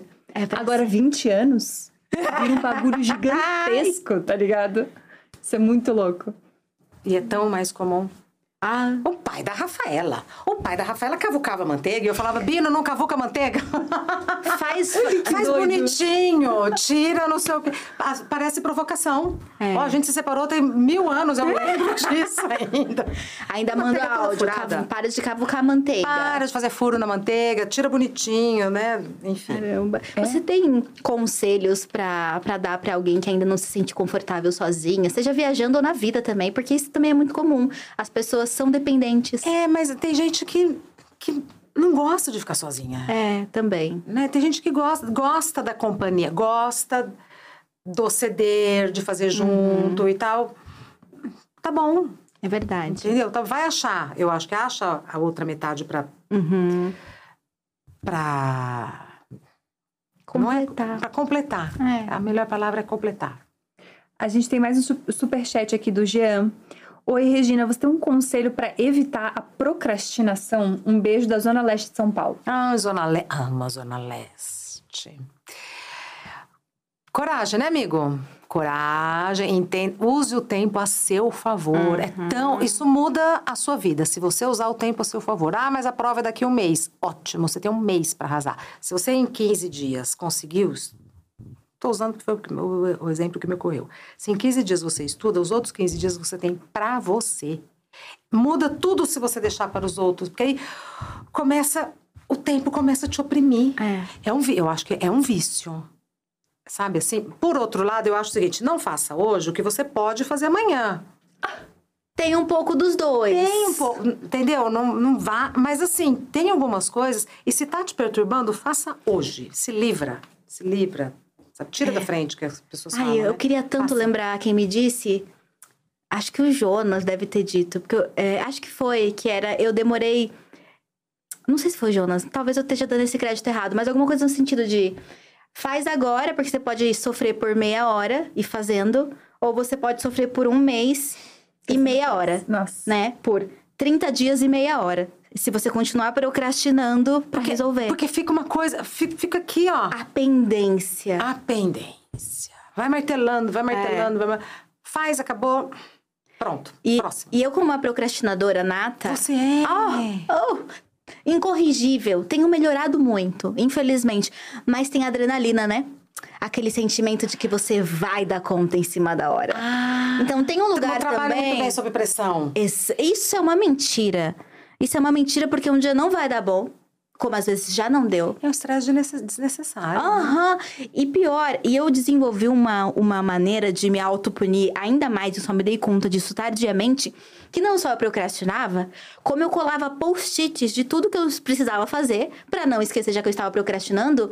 Então, todos os dias eu acordava, olhava pra minha mesa de trabalho Que tortura. e a primeira coisa que eu tinha que era a descarga de ansiedade de Nossa. tudo que eu precisava fazer e não fazia. Até que um dia eu falava, todos os dias eu acordo e eu sofro pra nada. E eu podia pegar um dia, resolver um, resolver outro, resolver outro e não deixar tudo ali. Caoticamente organizado. A gente às vezes é meio masoquista, é, né? se boicota, Ah, né? O tempo todo, meu Deus. É, eu não tô achando. Eu perdi a pergunta, desculpa, eu sou meio ruim nisso. Mas me sopraram aqui que estão pedindo conselhos pra começo de carreira. E eu realmente não tô. Se foi você que mandou, manda de novo, me perdoa, eu perdi. Mas conselhos pra começo de carreira. Nossa, o meu começo, então, contei, né? Meu começo de carreira foi caótico. É implorar por emprego. Coragem, assuma que não sabe, é, não tenha vergonha de perguntar, nem de aprender, observe. A gente aprende tanto observando. E vai, tem, sempre tentando melhorar. Então, assim, no meu caso, eu fazia fono, eu fazia não sei o quê, eu não sabia se eu ia estudar. É, é, um- é uma luta, de verdade, é uma luta. O mercado de trabalho é uma luta. Você investiu, né? Muito, o tempo todo. E aí, todo dia, todo dia. Chega uma hora, você, você sente que vai. Mas no começo, até engrenar, É difícil. muita coragem, muita vontade de trabalhar. Achei, desculpa, gente. O Jean mandou, queria pedir um conselho pra Regina como superar o medo de migrar de área profissional. E o Glauber perguntou, Rê, um conselho pra quem tá iniciando na profissão de jornalismo, sou estudante. Eu acho que hoje ser jornalista é mais fácil, porque você pode. Né, tinha uma época que jornalista era só aquele jornalistão, cabeção e tal. Uhum. Eu acho que está bem, escrever bem. Não adianta. Ah, mas eu quero trabalhar na televisão. Mas você pensa bem se você escreve bem. Você escreve bem se você lê. Ah, faz todo sentido. Leia o que você gostar. Leia qualquer co- leia o que você gostar. Eu lembro assim que, que tinha um tinha, tinha livros que eu falava, ai, será que eu vou dar conta? Eu começava a ler e falava, eu adoro ler isso, eu adoro, nossa, que máxima. E leia vários livros do mesmo autor. Leia o que você gostar. Investir, investir, ter repertório. Eu acho que você não precisa saber tudo, mas você precisa saber um pouco de cada coisa para conseguir tabular uma conversa. Eu não sei nada de futebol, mas se o tema aqui for futebol, alguma coisa, algum gancho eu vou ter Vai ter. para me agarrar para continuar uma conversa. né? Não, não Perfeito. vou travar. E o outro, a insegurança de. Segurança no trabalho é uma coisa que não existe. Nunca. Mesmo quando você acha que você está, não, que não existe. A insegurança vai te acompanhar o tempo todo. De novo, use isso a seu favor. Ah, eu acho que aqui eu não tô legal. Vai lá e tapa esse buraco por você. Ou para você se sentir seguro. Não é para agradar o chefe, não é... Ah, sentiu segurança? O seu desempenho vai ser melhor, seguramente, mas você vai se sentir melhor. Uhum. Né? Isso muda tudo. Exatamente. Cara, tem uma pergunta aqui que agora eu tô muito curiosa. Que Manda. o Seven perguntou. Regina, você iria pro BBB? Não. Eu gosto de morar sozinha, gente. Ah, é verdade. Pelo amor de Imagina! Deus, aquele povo todo. 20 pessoas. Meu Deus, me não. Ai, minha casa gostosa de jeito Nem pela nenhum. experiência. Muito menos pela experiência. Nossa. Aff, Maria, aquele povo todo. Não, e eu fico pensando, cara, eu sou muito fresca com umas coisas muito X. Eu sempre falo disso aqui, que é... Me dá muito desespero que eles deitam em qualquer travesseiro, sabe? Tipo, eu não consigo isso, gente. E o ralo da pia? Ah. Ai, não tenho a menor condição. Pra mim, a, a questão da colher molhada sendo colocada de volta no açucareiro, empedrando, isso é motivo pra briga. Cara, é, é, pra briga, eu entendeu? seria É, expulsa. Por causa da, da colher no açúcar, eu seria expulsa. entendeu? Coisas, coisas leves, Aquela colher amiga. tá desse tamanho, né? Já é uma obra de arte, já é uma É. bola. Não deita a cabeça suada no meu travesseiro. Eu ia fazer barraco com tudo. Eu ia ser muito chata. Agora a gente tem aqui um bloco, uma coisa mais leve, assim. A Gabi, ela veio com essa energia nessa nova fase do Diacast de comprometer as nossas convidadas. Então eu digo que a culpa é dela, Vamos lá. entendeu? Eu jogo isso nas costas dela, É. porque a gente tem aqui um casa, beijo ou mata. Bora. Só que com pessoas que você conhece. Pra deixar tudo mais divertido. Vamos lá, vamos lá. Casa, beijo ou mata? Casa, beijo ou mata. Vamos lá. João Kleber, Márcia Goldschmidt ou Cristina Rocha. E Cristina Rocha, casa, beijo ou mata. Ai, tem que ser um pra cada, né? Pra cada. Quem você mata, Eu beija. caso com a Cristina Rocha. Aham. A gente tem muito em comum. beijo a Márcia Golds. E sobrou mata João Kleber. Matou, tudo bem. Acontece. Casa Beijo ou Mata, Ana Maria Braga, Patrícia Poeta e Fátima Bernardes. Caso Cana Maria. Uhum. Quem não casaria com a Ana Maria? Beijo a Patrícia Poeta. Hum. E mato a Fátima Bernardes. E eu amo que tá respondendo. Ah, o povo aqui claro. só ensabonetou, só sabonetou. Nossa, o pessoal fica desesperado aqui. Nossa, você não faria isso. Mas ninguém tá Ah, falando que mas é uma fazer, brincadeira, moça. gente. Exato. Obrigada. Ai, eu tenho um... Não é? Quem não tem senso de humor? Não, parece que agora a Ana Maria Braga vai chegar aqui com um papel de casamento e vocês vão sair daqui. É, não. Ah, não, não. ela leva muito a sério. Casa, Não, isso dá um corte muito legal, né? Maravilhoso. Aí, ó. Regina Volpato beijaria a Patrícia Poeta? Não, a gente, Pronto. a gente tá nesse nível de É um baixaria encontro. aqui. Esse é o verdadeiro encontro com a Patrícia Poeta. Esse é o verdadeiro encontro. Uma coisa mais intimista. Coisa mais intimista. Casa, beijo ou mata. Silvio Santos, Faustão e Luciano Huck. Luciano Huck, Faustão e. Ah, Silvio Santos é o caso. Mudou minha vida, uma pessoa muito importante pra mim. Beijo. É, fica puxado. Você está. É no lúdico, é no É lúdico. no lúdico, isso. É no Isso, lúdico. joga uma grande... Beijo, Faustão e mato Luciano Huck. Perfeito. Deixa ele com a Angélica, deixa ele com a Angélica. Temos aqui uma hater do Luciano Huck. É, casado, homem casado. É, casado. Eu, hein?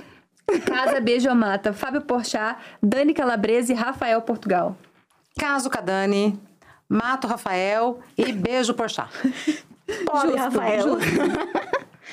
Casa, beijo ou mata. Xuxa, Angélica e Eliana. Ah, meu Deus do céu.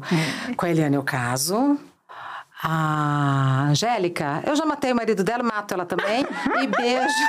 Pra ficarem juntos no paraíso. Eu não sou de separar casal. Exato. Não sou, então pronto. Não é pivô. É, Um não. raciocínio de Pronto. E milhões. beijo, Angélica. Beijo a Angélica. Não, não. Mato a Angélica e beijo a Xuxa. E beija Xuxa. E caso, caso com a Eliana. Perfeito.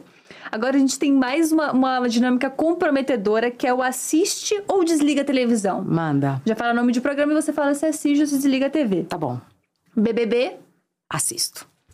só não participaria, mas gosta de acompanhar. Gosto. Perfeito. A Fazenda. Desligo.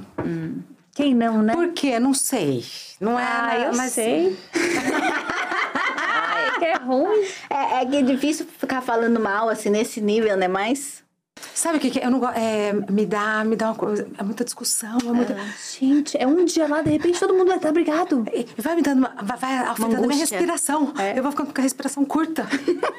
Sabe assim? Não, eu fico desesperada. É, não. E à noite, aí atrapalha até meu sono. É. Num dia sai a lista de candidatos, no dia seguinte já tem três tipos de treta ali dentro. Parece que a pessoa vem com a raiva de fora. É.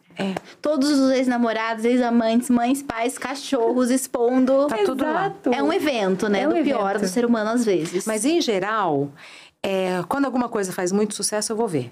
Uhum. Seja música, seja. Porque eu falo, não é possível que milhões de pessoas estejam erradas e a certa seja eu. Então eu, eu vou lá ver. Não gosta de ser hipster. Não, vou lá Ai, ver. maravilha, é isso. Por que, que eu tô certa? Tá, Uhum. tá todo mundo errado e eu acerta? Adoro. Não é? Não é um pingo de não possível. confiança, mas também a gente vai. É. Mulheres com Regiane e Pamela. Assisto? Uhum, chique. É, Faustão na Band. Nunca assisti. Desligo. Ela, era o horário. Eu assisti com o Zeca Pagodinho, que foi uma delícia, É. foi o começo e tal, gostoso. O horário. E- E a gente falou muito de casos de família, mas é isso, né? Foram anos também no Mulheres, aqui fazendo um parênteses rapidinho. Como é que é, é, assistir um programa que você participou com outras pessoas? Tem aquele negócio, ai, meu filho! Ou é tipo, ai, que bom que foi, se mude, se transforme. Não, pra ser bem sincera, eu nunca me assisti. Ah! Não. Nunca me assisti. Por quê?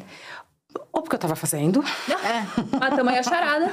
e porque tem um pudor, tem uma coisa assim, eu não. Vocês gostam de se ver? Eu não gosto. Não, eu sempre acho que eu tô horrível, tô péssima, o jeito é diferente. Ah, não tá legal. Eu lembro que eu tinha uma amiga que trabalhava. Não, você tem que se assistir pra se corrigir e tava, e tal. Eu falava, mas se eu me corrigir, eu vou perder a naturalidade, vai ficar chato para mim. Deixa.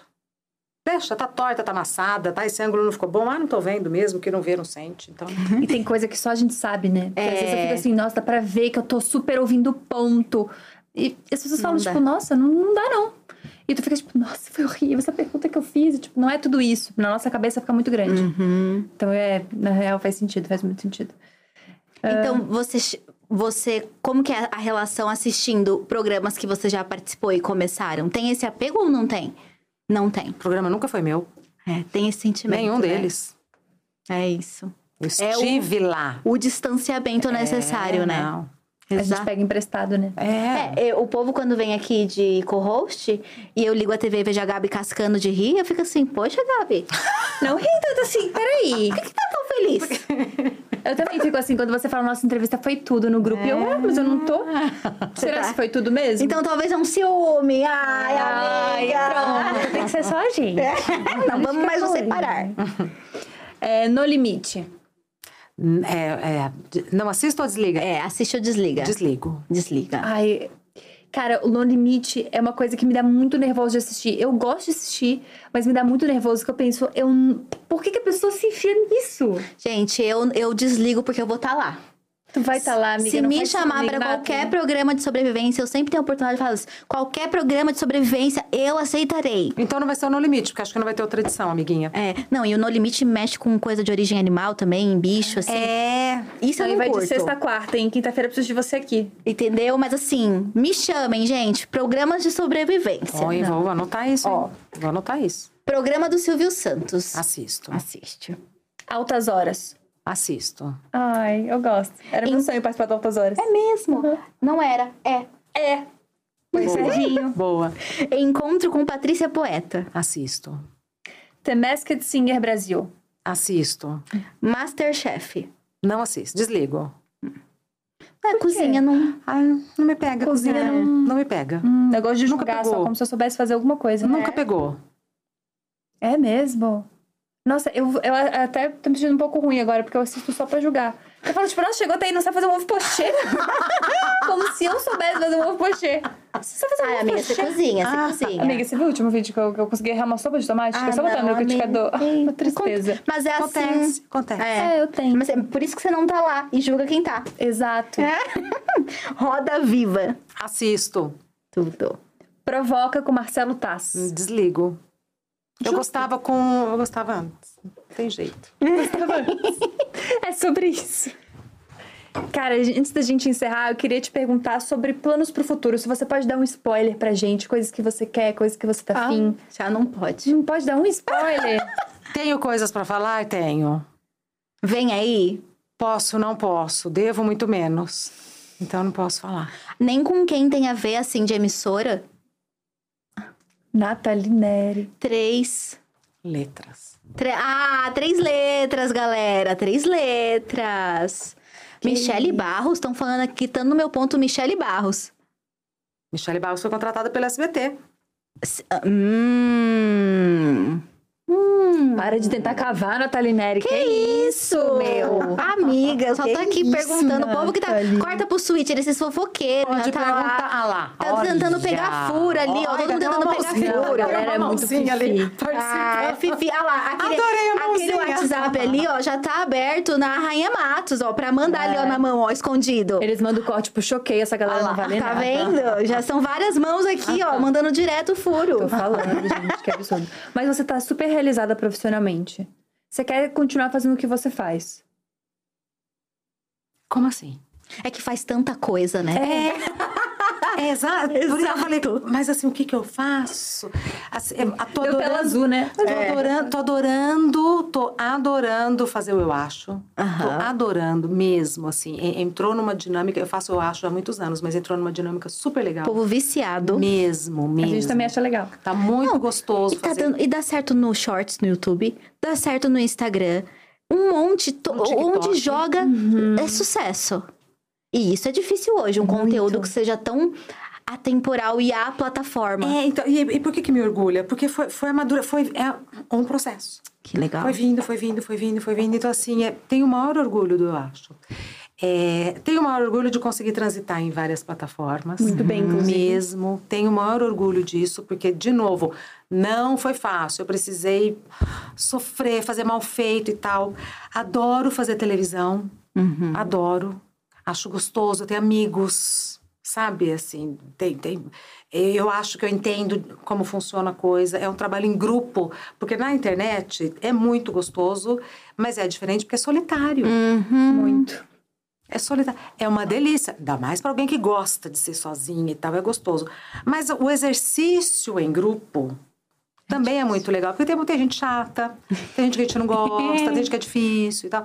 Mas é um exercício interessante, a gente está na vida para isso. Pra se exercitar. Então, assim, gosto de fazer tudo e fico pensando o que, que eu posso fazer de novo. O que, que eu posso fazer de novidade que eu ainda, porque não é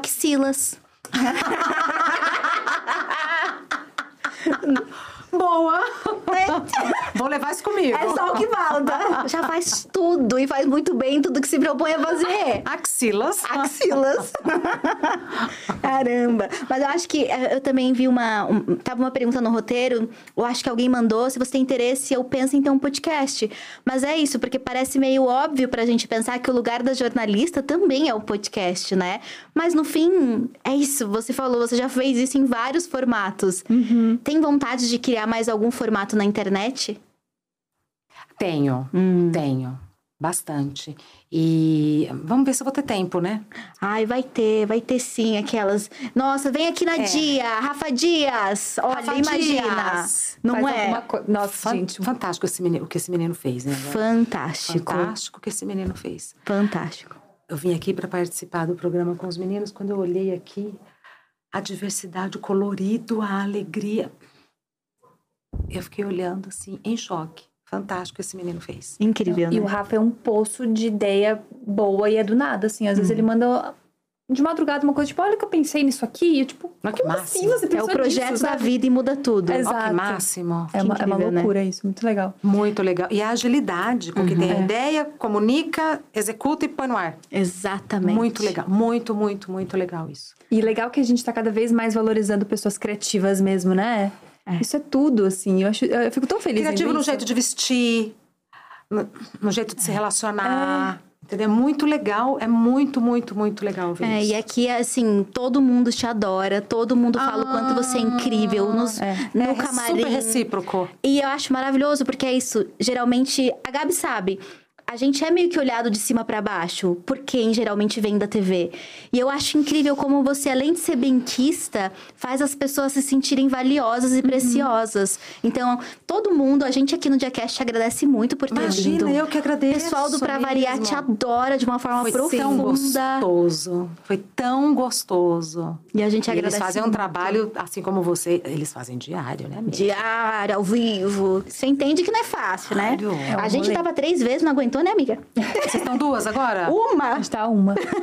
Toda quinta. Toda Toda quinta. quinta. Exatamente. Às sete da noite. Só queria jogar uma informação aqui que jogaram no chat que eu achei genial. Joga. Oito da Dia noite, desculpa, gente. tem três letras. Não falo mais nada, eu não falo mais nada. Acabou Nem eu. Dia tem três letras. Dia tem três letras, é só isso que eu falo. Pronto. Já, a gente já vai mandando pro choquei aquelas.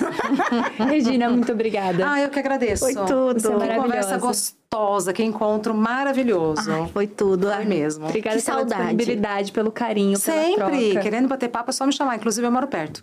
Ai, delícia. Perfeita, Vamos botar todo dia. Como se não tivesse muita coisa pra fazer, né? Mas a gente, pra fazer coisa gostosa, a gente, A gente sempre faz. acha um tempo. Ah, a gente participa do mundo, eu acho também. A gente tem umas opiniões polêmicas. Entendeu, coisas. amiga? Uns conselhos ruins pra dar. Um conselho péssimo, é sobre isso. Obrigada de mesmo. novo, Eu que viu? agradeço e obrigada a toda a equipe, viu? Valeu. Obrigado, Ná. Tamo junto, amiga. Tamo junto, a gente falei, é oito horas, viu? Não tô sabendo o horário do nosso Calma. programa, amiga. uma minutagem, errou a minutagem. É sobre isso, Entendeu? não problema nenhum. A gente tá muito feliz nesse novo horário. Espero que vocês estejam gostando também. Queria muito agradecer a galera do chat. Vocês foram ativos hoje, vocês arrasaram. Lembrando que a gente sempre vai dar uma olhada no chat e vai comentar é, no nosso evento mesmo. Então, assim que a gente postar o evento, já fica ali, já guarda o seu lugarzinho, tá bom? Pra gente poder fofocar. Um beijo grande a todo mundo que assistiu e até quinta-feira que vem. Tchau. Até, tchau!